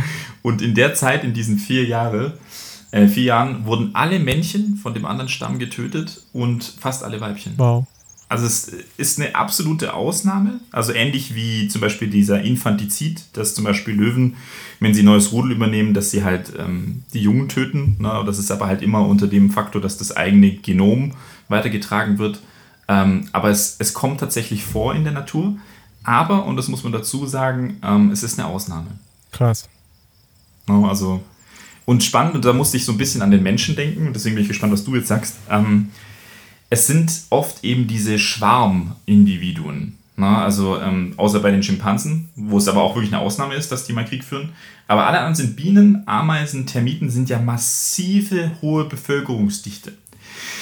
Und ähm, da habe ich mir auch gedacht, ähm, ja, kann, kann auch echt sein, dass wir durch dieses Besitztum und durch diese hohe Anzahl von genau. Menschen, genau. dass das einfach irgendwann auch zu viel ist, weißt du? Ja, voll. Also klar, wir, wir sind jetzt in den letzten Jahren extrem gewachsen so. Ähm, mhm. Das ist ja krass, ja, wenn man sich das anguckt vor 2000 Jahren, die Bevölkerung und jetzt. Ähm, mhm. weißt, weißt du, wie hoch die Bevölkerung ja. vor 2000 Jahren war? Ähm, vor 2000, boah, das, das, das sind wahrscheinlich Populationen von, von ein paar hunderttausenden gewesen, gefühlt. Oder nicht mal eine Million, zwei Millionen maximal. Also ich weiß, dass ähm, wir vor 100 Jahren, und das sind nur 100 Jahre, bei 2 Milliarden waren. Ja. Also vor 100 Jahren. Das ist halt krass. Vor 100 Jahren 2 Milliarden. Sind wir bei, bei 8, ne? Also die Bevölkerung, also die Weltbevölkerung vor 2000 Jahren wurde auf 170 bis 100, 400 Millionen geschätzt. Das ist krass, oder? Ja, krass. Das ist halt gar nichts. Ja. Aber man muss ja. dazu sagen, obwohl ja. damals schon ähm, ich sage jetzt mal, auf der ganzen Welt nur 300 Millionen ungefähr gelebt haben, ähm, mhm. gab es doch damals schon sehr, sehr viele Kriege auch. Also ähm, sehr, sehr viele Auseinandersetzungen. Also man weiß das natürlich auch teilweise aus den ähm, Schriften des Alten Testaments. Ne? Da wurde ja auch viel mhm. vor Christus schon viel gekriegt und während Christus auch nochmal. Also Römisches Reich als Beispiel. Ähm, mhm. Mhm. Und aber ich finde es schon interessant. Ja, Ägypten. Ja, genau, Ägypten sowieso, ja. Und was ich dabei. Ja, Sklaverei, also definitiv. Ja, was ich dabei mega spannend finde, ist, dass, dass es immer wieder so, so Hochs gibt. Ja, denn jetzt, wo ist Ägypten heute? Wo ist das britische Reich? Wo mhm. war, sind jetzt die mhm. Spanier? Ähm, das ist so, so interessant, wie sich das so ja, dann poppt da mal wieder ein Reich auf, da mal wieder hoch. Also es, es, es bewegt sich immer so auf der Welt. Ähm, aber im, im Endeffekt wird ja. früher oder später immer für einen Ausgleich gesorgt. Also das, das größte Reich fällt irgendwann ähm, in sich wieder zusammen. Ja, also, ist tatsächlich so. Ne? Großreiche sind nicht fürs Überleben gemacht. Genau, voll. Und aber spannend, dass, ähm, dass es in der Tierwelt sich so auf diese Schwarm, Schwarmtiere ähm, mehr oder weniger mhm. fixiert, weil, also klar, die, ich sage jetzt mal ein Krokodil oder so, die, die fighten sich mal untereinander so vielleicht, aber ähm, nicht als wir rotten uns zusammen, so wie der Mensch es tut und geht gegen den anderen vor. Ja. Aber vielleicht ist der Mensch ja auch mehr ein Schwarmwesen, genau. ne? weil wir sind ja auch relativ viele. Also mit, mittler, mittlerweile natürlich, ne? Und ich glaube auch bei Schimpansen, das ist mehr vielleicht auch so, weil die halt vielleicht dann doch sesshafte Individuen waren, die da sich bekämpft haben und gesagt haben, nee, wir wollen jetzt äh, das Gebiet vom anderen haben, was ja bei uns Menschen auch immer wieder passiert. Ähm, aber das, also das Lustige ist, was bei mir dieser Gedanke oder diese ähm, Beschäftigung mit der Frage erzeugt hat, ist, und da kommen wir eigentlich ins nächste Thema rein, mal gespannt, was du sagst, hm, wäre eine von Frauen beherrschte Welt friedlicher? Ja. Das ist eine gute Frage. Weißt du, das, ja. da, da kam bei mir so der Gedanke, gut, hat es, hat es was mit Männlichkeit zu tun? Hat es was, was mit Geschlechterrollen zu tun? Man kennt ja immer so die Amazonen, das ist auch ein kämpferisches Volk gewesen, mhm. wo auch Frauen gekämpft haben, Wikingerinnen. Also es gibt Frauen, die kämpfen, aber Frauen an der Macht, kämpfen die? Und das fand ich eine interessante Frage. Also da bin ich mal gespannt, was, was du darüber denkst. Also, wir hatten ja jetzt lang eine Politikerin, eine Frau an der Macht, sag ich mhm. jetzt mal. Ähm, wobei das natürlich jetzt ja. schwer zu sagen ist, ne, weil letztendlich sind die, die vorne stehen und das Gesicht in die Kamera halten, ja nicht die, die jetzt wirklich die Entscheidung dann auch allein treffen. So. Von daher ist das jetzt schwierig zu sagen. Ich glaube generell, wenn wir jetzt wieder auf die Phasen zurückkommen oder auf die Ebenen des Bewusstseins, dann ist die Wut und die Aggression schon schneller in, in einem Mann verhaftet. Ja, das heißt, ähm, ein Mann neigt, glaube ich, schon eher dazu, die Wut dann auch offensiv auf, auszuleben, schon allein, weil er diese Stärke, also die körperliche Stärke natürlich schon gegenüber auch Frauen und anderen Wesen besitzt. Ähm, mhm. Deswegen könnte es natürlich sein, dass Frauen da eher ein bisschen diese Sanftheit und Liebe und Intuition reinbringen würden. Ich glaube aber auch da eine gute Mischung, ähm, eine gute Mischung würde das ähm, verbessern oder verändern, sagen wir mal so. Ja, also es ist, es ist super spannend, weil ähm, im, im Mittelalter tatsächlich die, das ist total lustig, total amüsant, weil man damit nicht rechnen würde, die, die Länder, die von Königinnen regiert äh, wurden, waren tatsächlich häufiger in kriegerische Auseinandersetzungen ähm, verhaftet, aber tatsächlich nicht, weil die Königinnen das initiiert haben, sondern weil die anderen Länder gesehen haben, da ist eine Frau an der Macht, also greifen wir da an. so, äh, so war das im Mittelalter. Äh, wenn du jetzt in die Moderne gehst, und das finde ich recht spannend, ähm, also in demokratische Länder, 1970 bis 2000 habe ich eine Studie gefunden, die können wir auch verlinken, dass die Demokratien, die von Frauen geführt wurden, deutlich weniger Verteidigungsetat hatten und dass die, der Ausmaß externer Konflikte deutlich geringer waren. Also man kann schon sagen, also dass eine Frau, die in der Moderne ein Land regiert, deutlich weniger Interesse daran hat, ähm, kriegerische Auseinandersetzungen als Lösung zu definieren. Mm, jetzt ist aber die Frau, die, ist, die Frage, ob das ähm, quasi an der Frau an sich liegt. Also man merkt das jetzt im Ukraine-Konflikt, die Männer kämpfen, die Frau ist da eher in der, in der Opferrolle im Ukraine-Krieg. Ähm, die flüchtet, die geht da nicht kämpfen. Das ist ganz klar männliche Komponente. Ja. Der Mann kämpft. Ja. Ähm, wir, wir, sehen das auch in der Gesellschaft wieder gespiegelt. 80% der Gewaltstrafen ähm, gehen von Männern aus. Ja ganz klar. Und jetzt kommt halt die große Frage, liegt es an der gesellschaftlichen Prägung des Mannes oder liegt es an der Genetik? Ähm, weil das Spannende ist, und äh, also da, da ist mir das so wie von den Schuppen von den Augen gefallen. Ähm, ich meine, wir, wir, beide sind Jungs, ne? Ähm, und Jungs sind gewohnt, Auseinandersetzungen und Konflikte mhm. anders zu lösen als Mädchen. Und das wird uns fast antrainiert. Jungs werden eher motiviert, dass sie zurückschlagen, dass sie sich wehren. Und das ist was Akzeptiertes. Wenn das ein Mädchen macht, das zurückschlägt, dann ist das nicht akzeptiert. Deswegen ist Mobbing unter Mädels tendenziell eher verbreitet als unter Jungs.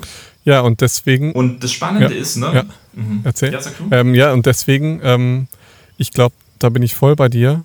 Die Welt besteht mhm. immer noch aus vielen geschädigten kleinen Kindern ja, aus kleinen Mädchen ja. und kleinen Jungs, das sind, das sind Jungs, die das ja. mittragen ja. In die, ins Alter, in, ins Erwachsenwerden und im Erwachsenensein, ähm, die gelernt haben, sich mit der Faust zu verteidigen oder halt ähm, nicht gelernt haben, sich mit der Faust zu verteidigen, also sogenannte, also, also die Frauen sozusagen, ne, die, denen, da ist es wirklich verpönt, also es ist erstens verpönt, eine Frau zu schlagen und genauso auch andersrum ähm, ziemt es sich nicht für eine Frau, ähm, mit der Faust jemand anders ins Gesicht zu schlagen so, oder irgendwo hinzuschlagen. Also das ist so, voll.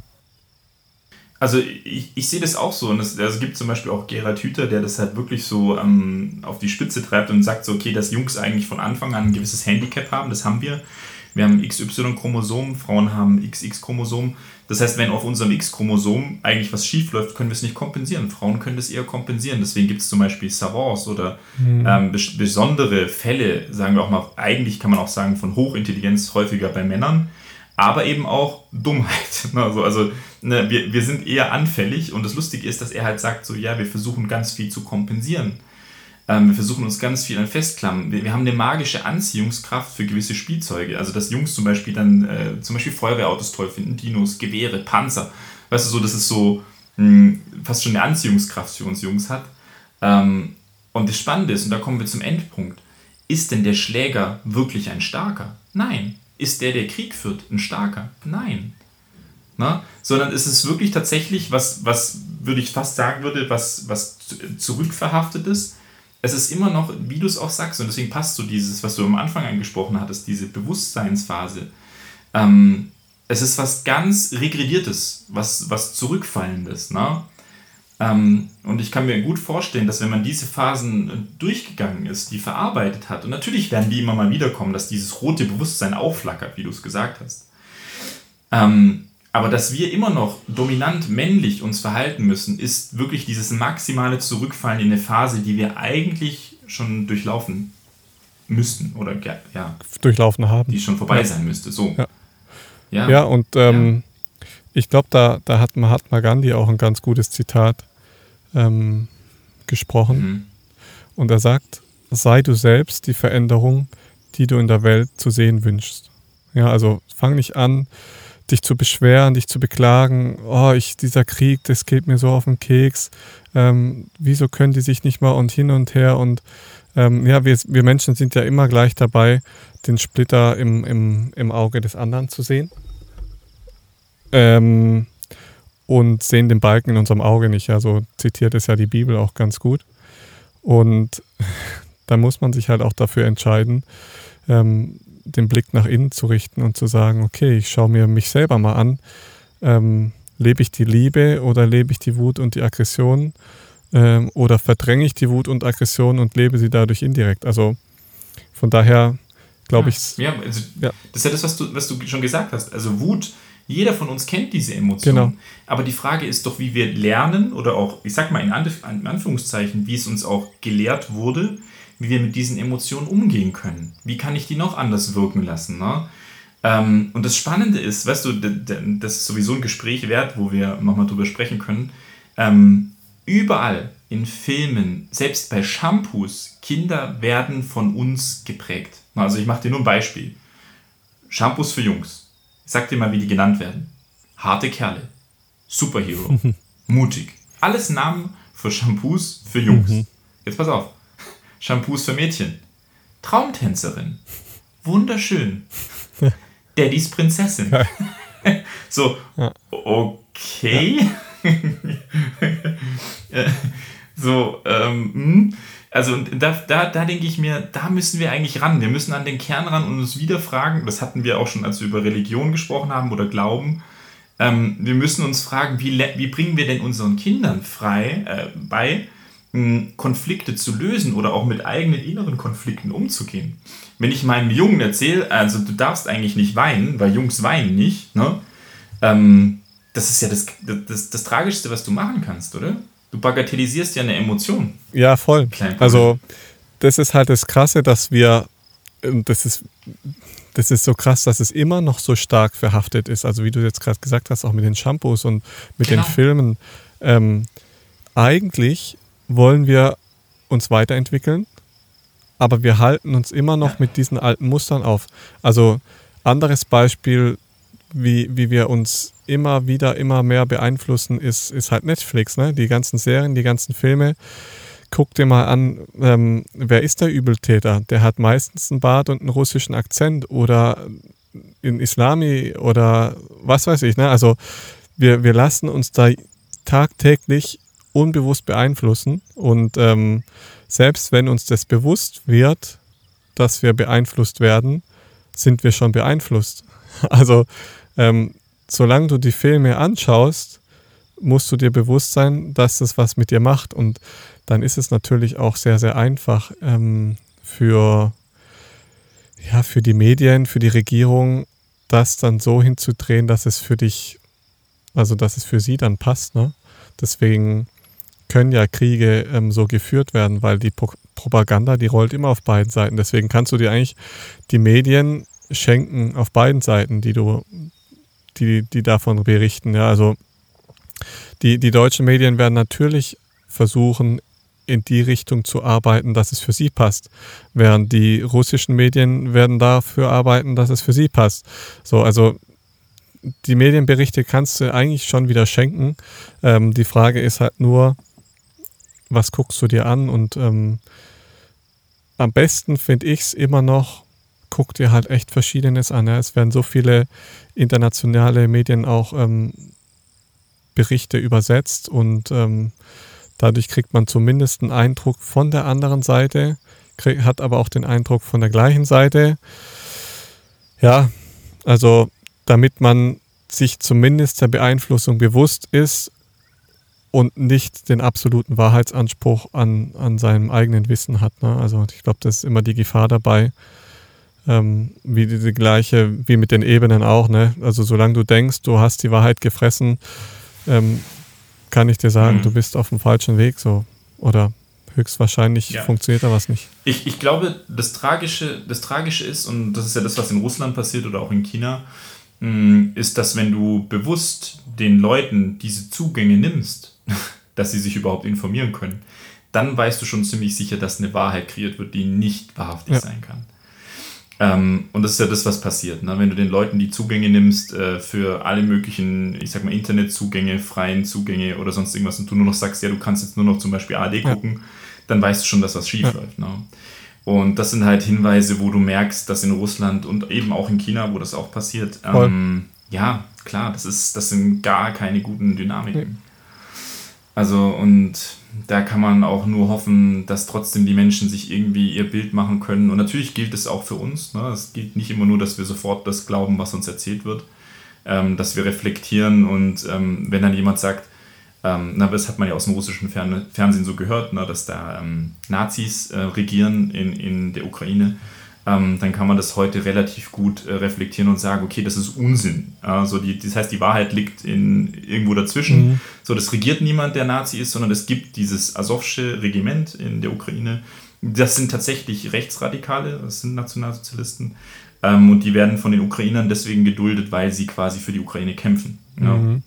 Und und das Problem ist, dass quasi jedes Land, auch ähm, Russland und auch Deutschland, wir haben eine NPD, äh, das heißt, wir haben sogar eine Partei, die nationalsozialistisch ist und selbst die Russen haben das. Ja. Ne? Ähm, und das Lustige ist, dass halt Russland einen Teilaspekt der Wahrhaftigkeit rausreißt ähm, und dann halt sagt, das sind alles Nazis. Okay, das ist nicht die Wahrheit. Ne? Mhm.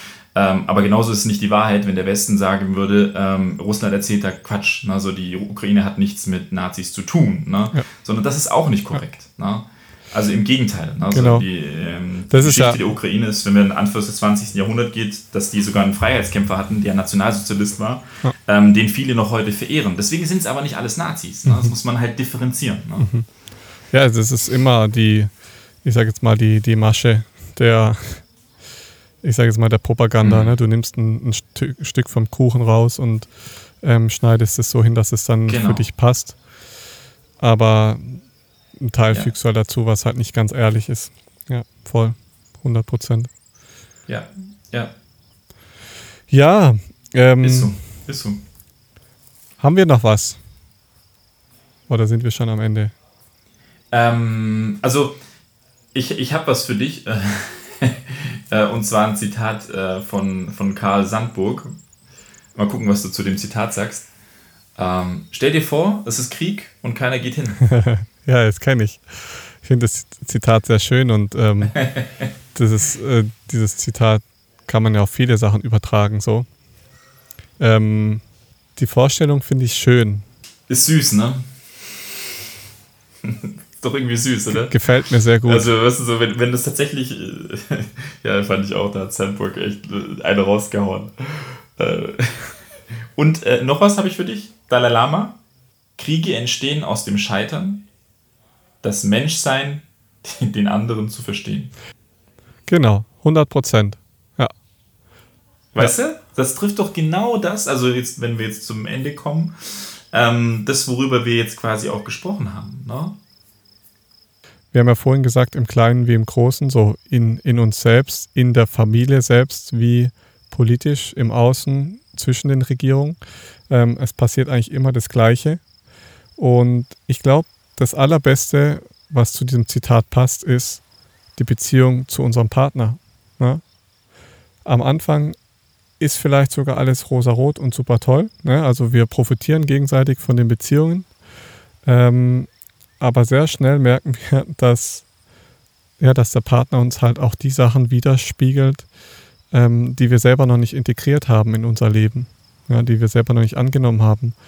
Und ähm, wenn wir das nicht verstehen, ja, dann, dann entsteht Krieg. Ja? Dann, dann gehe ich hin und sage zu meinem Partner, ey, du spinnst doch, du kannst mir nicht jedes Mal ähm, einfach so den Schlüssel mitnehmen. So, ja? Also es entsteht eine Konfrontation, es entsteht ein Konflikt, ähm, der bei vielen Menschen dann letztendlich irgendwo in einer Scheidung oder in einem Auseinandergehen vielleicht oder teilweise auch in einem, in einem kämpferischen Prozess auseinandergeht. Ja, also es gibt nicht wenige ähm, handgreifliche oder sogar tödlich endende Konflikte, die aufgrund von Beziehungen ähm, entstehen. Ja, also du glaubst gar nicht, wie viele Morde jedes Jahr passieren, weil der eine mit dem anderen geschlafen hat und der andere eifersüchtig ist und hin und her.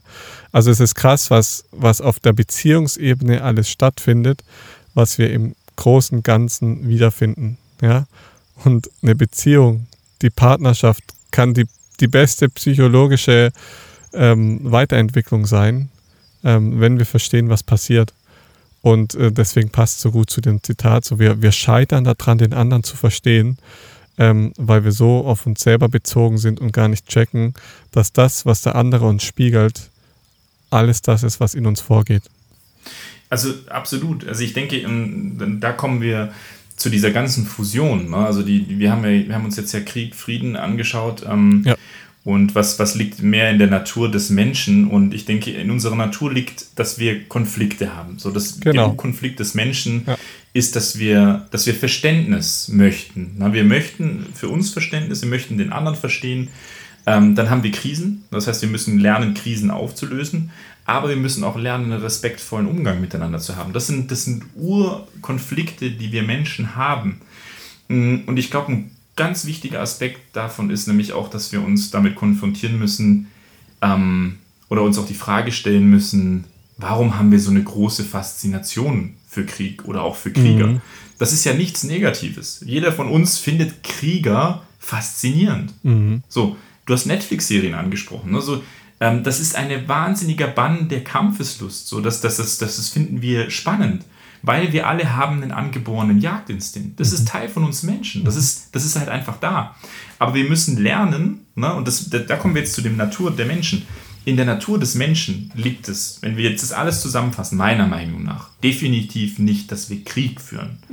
In unserer Natur liegt, dass wir Emotionen haben, die so destruktiv sind, dass wenn wir die nicht von klein auf lernen zu katalysieren, mit denen zu arbeiten, im Miteinander, aber auch in der Geschlechterrolle, dass das dazu führen kann, dass wir Kriege führen. Um Besitz. Ne? Mm. Und deswegen würde ich sagen, dass von der Grundtendenz her sind wir, und da kommen wir wieder zu der großen Frage, ist der Mensch von Geburt an gut oder böse? Die Religion, also das Christentum, würde sagen, böse. So, ne? Also die Bibel sagt, äh, der Mensch ist äh, halt nun mal von Grund auf eher tendenziell böse. Leider. Also du hast den Sündenfall angesprochen. Ähm, das ist halt, ja, die Philosophie sagt heute im Humanismus eher, wir sind altruistisch, wir sind eher selbstlos, weil wir in der Gruppe überleben wollen. Ich denke, die Wahrheit liegt wie immer irgendwo dazwischen. Ähm, Genau. Wir sind nicht nur altruistisch, wir sind nicht nur selbstlos, sondern auch, ja, wir haben diese Anteile. Ich denke, die haben wir angelegt, aber wir haben auch Anteile angelegt, die egoistisch sind. Und ich finde, deswegen finde ich das so schön, dass wir versuchen, jetzt in unseren Gesprächen uns auch von Wahrhaftigkeit mehr und mehr zu distanzieren und mehr in eine Fusion zu kommen. Mm, Und das würde ich auch für diese, dieses Thema so Voll. definieren. Ähm, die Wahrheit ist, dass wir auch egoistisch sein dürfen. Na, ich darf auch sagen, ich will nach mir gucken oder was ich brauche. Ja, müssen. Ja. Aber ich muss so selbstlos, genau, das ist, das ist ein wichtiger. Anteil auch in der Beziehung. Ne? Ich, ich darf mich nicht nur auflösen, ich darf nicht nur nach jemand anderem gucken. ganz, ganz kurz, aber ich muss gucken. Mhm, ähm, Thema Corona, ne? Abgrenzung. Grenzen setzen mhm, bei der Kommunikation, bei sich selber. Also ein super wichtiger Punkt, ja? Mhm. Ja. weil so eine Krankheit spiegelt genau diese Grenzen wider, die wir eben Mhm. nicht gelernt haben zu setzen und nicht verstanden haben, dass die so wichtig sind für unseren inneren Frieden eigentlich, ja, und für den Frieden in der Welt letztendlich. Mhm. Ja. Ja. ja, aber jetzt, super, dass du sagst, das ist das perfekte, der perfekte Punkt zum Ende. Ähm, wie schaffen wir den Weltfrieden? Es, Aber jetzt, äh, Ja. wir haben ja den Podcast Lebensliebe. Wie, also, weißt du, wenn, wenn man so, wenn so ein Genie kommt und man darf sich drei Sachen wünschen, dann sagen die meisten Menschen, ich wünsche mir Weltfrieden. Weil niemand will Krieg. Keiner hat Spaß an Krieg. Mhm. Ne? Also ganz ehrlich, wenn ich glaube, es ist noch ein langer Weg. Ich glaube aber an sich, Mhm. es ist möglich. Ähm, Mhm. aber ich sehe natürlich schon auch die Probleme der hohen Population. Ja? Das heißt, wir, haben, wir sind einfach sehr viele Menschen auf diesem Planeten. Das heißt, Guter ähm, Punkt. Sehr, sehr wichtiger da Punkt. brauchen wir einfach sehr, sehr stark Darf ich, darf Ja. ich da, darf ich da Ja, kurz, ja. darf ich da mal kurz rein. was sagen? Ähm, weil ich den Punkt, ich finde den Punkt so, so wichtig, ähm, weil das, das ist ein riesiger Knackpunkt. Wir haben über Schwarm gesprochen, wir Genau. haben über viele Individuen gesprochen. Wir sind an dem Punkt, wo wir jetzt eventuell 8 Milliarden Menschen noch, sei es im Einklang mit der Natur, nachhaltig, das, wir könnten das schaffen. Wir können auch jetzt noch alle ernähren, wir könnten es schaffen. Ähm, aber wir sind an der Grenze. Ne? Genau. Nur deswegen ein ganz, ganz wichtiger Punkt. Wir könnten es jetzt noch schaffen, ja. aber gehen wir drüber, definitiv nicht mehr. Wir sind dann einfach zu viele. Also so wie wir Ja. heute modern leben. Genau. Also es, es wird nicht so weitergehen und es wird auch nicht weiter so funktionieren. Ähm, und Ja. so wie ich vorhin schon angesprochen habe, vor, vor 2000 Jahren war, war die Bewusstseinsebene sehr stark von Rot geprägt. Ähm, Mhm. Heutzutage Mhm. hat sich das in den westlichen Gegenden etwas geändert. Ähm, in, in anderen Gegenden, wie zum Beispiel Afrika, gibt es immer noch oder auch Brasilien und sonst wo, ne, wo du noch diese riesen Bandenkriege hast und ja, wo einfach der Stärkere einfach noch gewinnt. Mhm. Ähm, da hast du das natürlich nicht. Aber ja. ähm, rein theoretisch müsste sich halt der Bewusstseinszustand ähm, aller Menschen Stück für Stück weiterentwickeln. So. Und da ist ja auch die, praktisch dieser Gedanke der Reinkarnation ganz oft so, ne, dass, dass ein Mensch oder eine Seele immer wieder auf die Welt kommt, bis sie dann letztendlich ähm, einen Bewusstseinszustand erreicht, ähm, den wahrscheinlich Jesus hatte oder so. Ne? Mhm. Aber ich mhm. habe keine mhm. Ahnung, ob das jemals funktioniert oder ob das, dass das Sinn ist. Ich weiß es nicht. Also ich kann mir auch nicht vorstellen, mhm. Dass dass wir irgendwann auf der, auf der Welt so einen Bewusstseinszustand in jedem finden werden, wie, wie bei Jesus oder Gandhi oder so. Mhm. Also keine Ahnung. Ja, ich, ich glaube, das, das müsste wahrscheinlich auch nicht sein, aber ich glaube, wenn wir alleine schon die Bevölkerung auf dem Level halten ja. und nicht noch mehr ja. werden und dann es schaffen, Besitz gerecht und gleich zu verteilen, so, dann ist der beste Grundstein äh, gelegt, um nicht mehr Unterschiede zu haben und vor allem sich, weißt du, dahin zu entwickeln, die Fragen zu stellen, die wir uns jetzt stellen. Na, das heißt, irgendwann hören alle unseren Podcast, das ist das Ziel. Nein, Spaß. ähm, und wir stellen uns alle gemeinsam die Frage, wie wollen wir Konflikte lösen und wie wollen wir mit unseren Kindern auch, sei es jetzt Mädchen oder Junge, wie wollen wir die heranwachsen lassen in Konfliktpotenzialen, und ich glaube, nur so kommen wir an den Kern. Und natürlich werden wir dann vielleicht nicht alle Dalai Lama oder ähm, ähm, ich sag mal Jesus. Ähm, aber das muss, ist vielleicht nicht notwendig, aber dass wir zumindest lernen, diese mh, hm, sehr, sehr destruktiven Emotionen anders zu katalysieren. So würde ich es heute sagen. Ja. Ja, es, es ist halt dann immer die Frage, ähm, wer ist bereit dafür, ne? Und da, da meine ich, so, um mhm. das zu erreichen, brauchst du halt einen gewissen Bewusstseinszustand. Weil mit jemand, der halt einen Bewusstseinszustand von Rot hat, ja, der, mhm. da wirst du mit einem grünen Bewusstseinszustand, wo du es an den Hand trägst und sagst, hey, wir brauchen mehr Blau, wir machen Struktur und so, mhm. ist zwar schön, aber er wird es nicht, nicht verstehen und wird es auch nicht annehmen. Und das heißt, ja, mhm. du hast recht, aber eben, wir, wir brauchen halt dafür Seelen, die sich so weit entwickelt haben, dass sie das verstehen. Ja. Und aber das ist doch das, was gefühlt passiert durch die Generation. Genau, oder? also es ist, das weißt sieht man schon. Die Kriegstraumatisierung genau. drei, vier ja. Generationen später, ja. weißt du, da, da, hast du so das Gefühl, es entwickelt sich was. Ja. Ich habe auch das Gefühl, jetzt die Generationen, die jetzt auch nach uns kommen, die wollen gar nicht mehr so, so viel besitzen. Die wollen nicht mehr, ich muss jetzt ein dickes Auto 100 haben. 100 so. Weißt du, so, ich habe das. Gefühl, ähm, da tut sich was. Weißt du, was ich meine? Ja, ich weiß, was du meinst, aber meine Frage ist dann immer, und die anderen 70 Prozent auf der Welt, die kein, ja, keinen Zugang klar, zum Internet klar. haben, die kein, die, weißt du, was passiert ja, bei denen? Aber das ist das, weißt du, was wir gesagt haben, ne? Wir müssen Besitz gleichgerecht verteilen. Ja. Erst dann kann es vorangehen. Okay, und, und also, dann. Wenn in Afrika noch Kinder genau. verhungern, geht es nicht. Voll, eben. Also ich denke auch, ähm, also es, es ist schön, also deswegen sage ich auch immer, es ist schön, wenn wir uns hier in der westlichen Welt so weiterentwickeln, so. Mhm. Aber eben, wir, wir müssen auch dran denken, dass es Länder und Menschen gibt auf der Welt, die nicht mal Zugang zu Wissen haben. Ja, die, ja. jetzt überleg mal, die kriegen nur das ja. an Wissen vermittelt, was ihre Eltern wissen. Jetzt überleg mal, was hast du von deinen Eltern gelernt, ähm, was du sagen würdest, ja, das gebe ich mhm. jetzt weiter oder ähm, das, was dich jetzt so weit gebracht hat, dass du sagst mit 30, 32, hm, ähm, jetzt fange ich mhm. langsam an, das Leben zu verstehen. Das sind Sachen, die, die hat man nicht mhm. unbedingt von den Eltern. Also ich habe sie nicht von meinen Eltern. So, das sind Sachen, die ich mir gelesen habe, die ich zwar durch ja, die Grundsteine meiner Eltern erst dadurch bin ich vielleicht losgegangen, so weil ja. ich äh, gewisse ähm, Eigenschaften von ihnen gelernt habe, so ähm, die super wichtig sind, aber das ja. Wissen an sich halt nicht. Und da frage ich mich immer, ja, ähm, wie entwickelt sich jetzt dieser brasilianische kleine Junge in den Favelas? Ähm, wie kommt der dahin? Mhm. Klar, also das ist ja, wir stehen ja jetzt in einer Situation, jetzt genau Samstag, Mittag, 11 Uhr so. Ähm, aber ja, vielleicht, mhm. wenn der Prozess nochmal 5000 Jahre weitergeht, ähm, wer weiß, ne? Vielleicht, mhm. vielleicht ist dann diese Verteilung viel, viel besser da. Aber ich, ja. ich glaube, dass es noch sehr viel Zeit braucht, um Bewusstseinsebenen global auch zu verändern. Mhm. Mhm. Ja, es, es, sehe ich absolut wie du und deswegen ist es wichtig, dass wir da die Hoffnung nicht verlieren. Ja, genau. Ja. Und auch weiter, jetzt benutze ich mal das Wort kämpfen, auch wenn es nicht so positiv konnotiert ist, aber uns dafür einsetzen, ja. ähm, dass sich etwas verändern kann. Und ich glaube, das ist ganz, ganz wichtig. Also hm, Heinrich Böll zum Beispiel hat auch gesagt, der Krieg wird niemals zu Ende sein, solange noch eine Wunde blutet, die mhm. er geschlagen hat. Und ich glaube, das ist das, was wir wieder merken. Die Wunde in Russland, die Wunde bei Putin ist noch offen. Ja. Ne? So dass da ist nichts geheilt. Ja.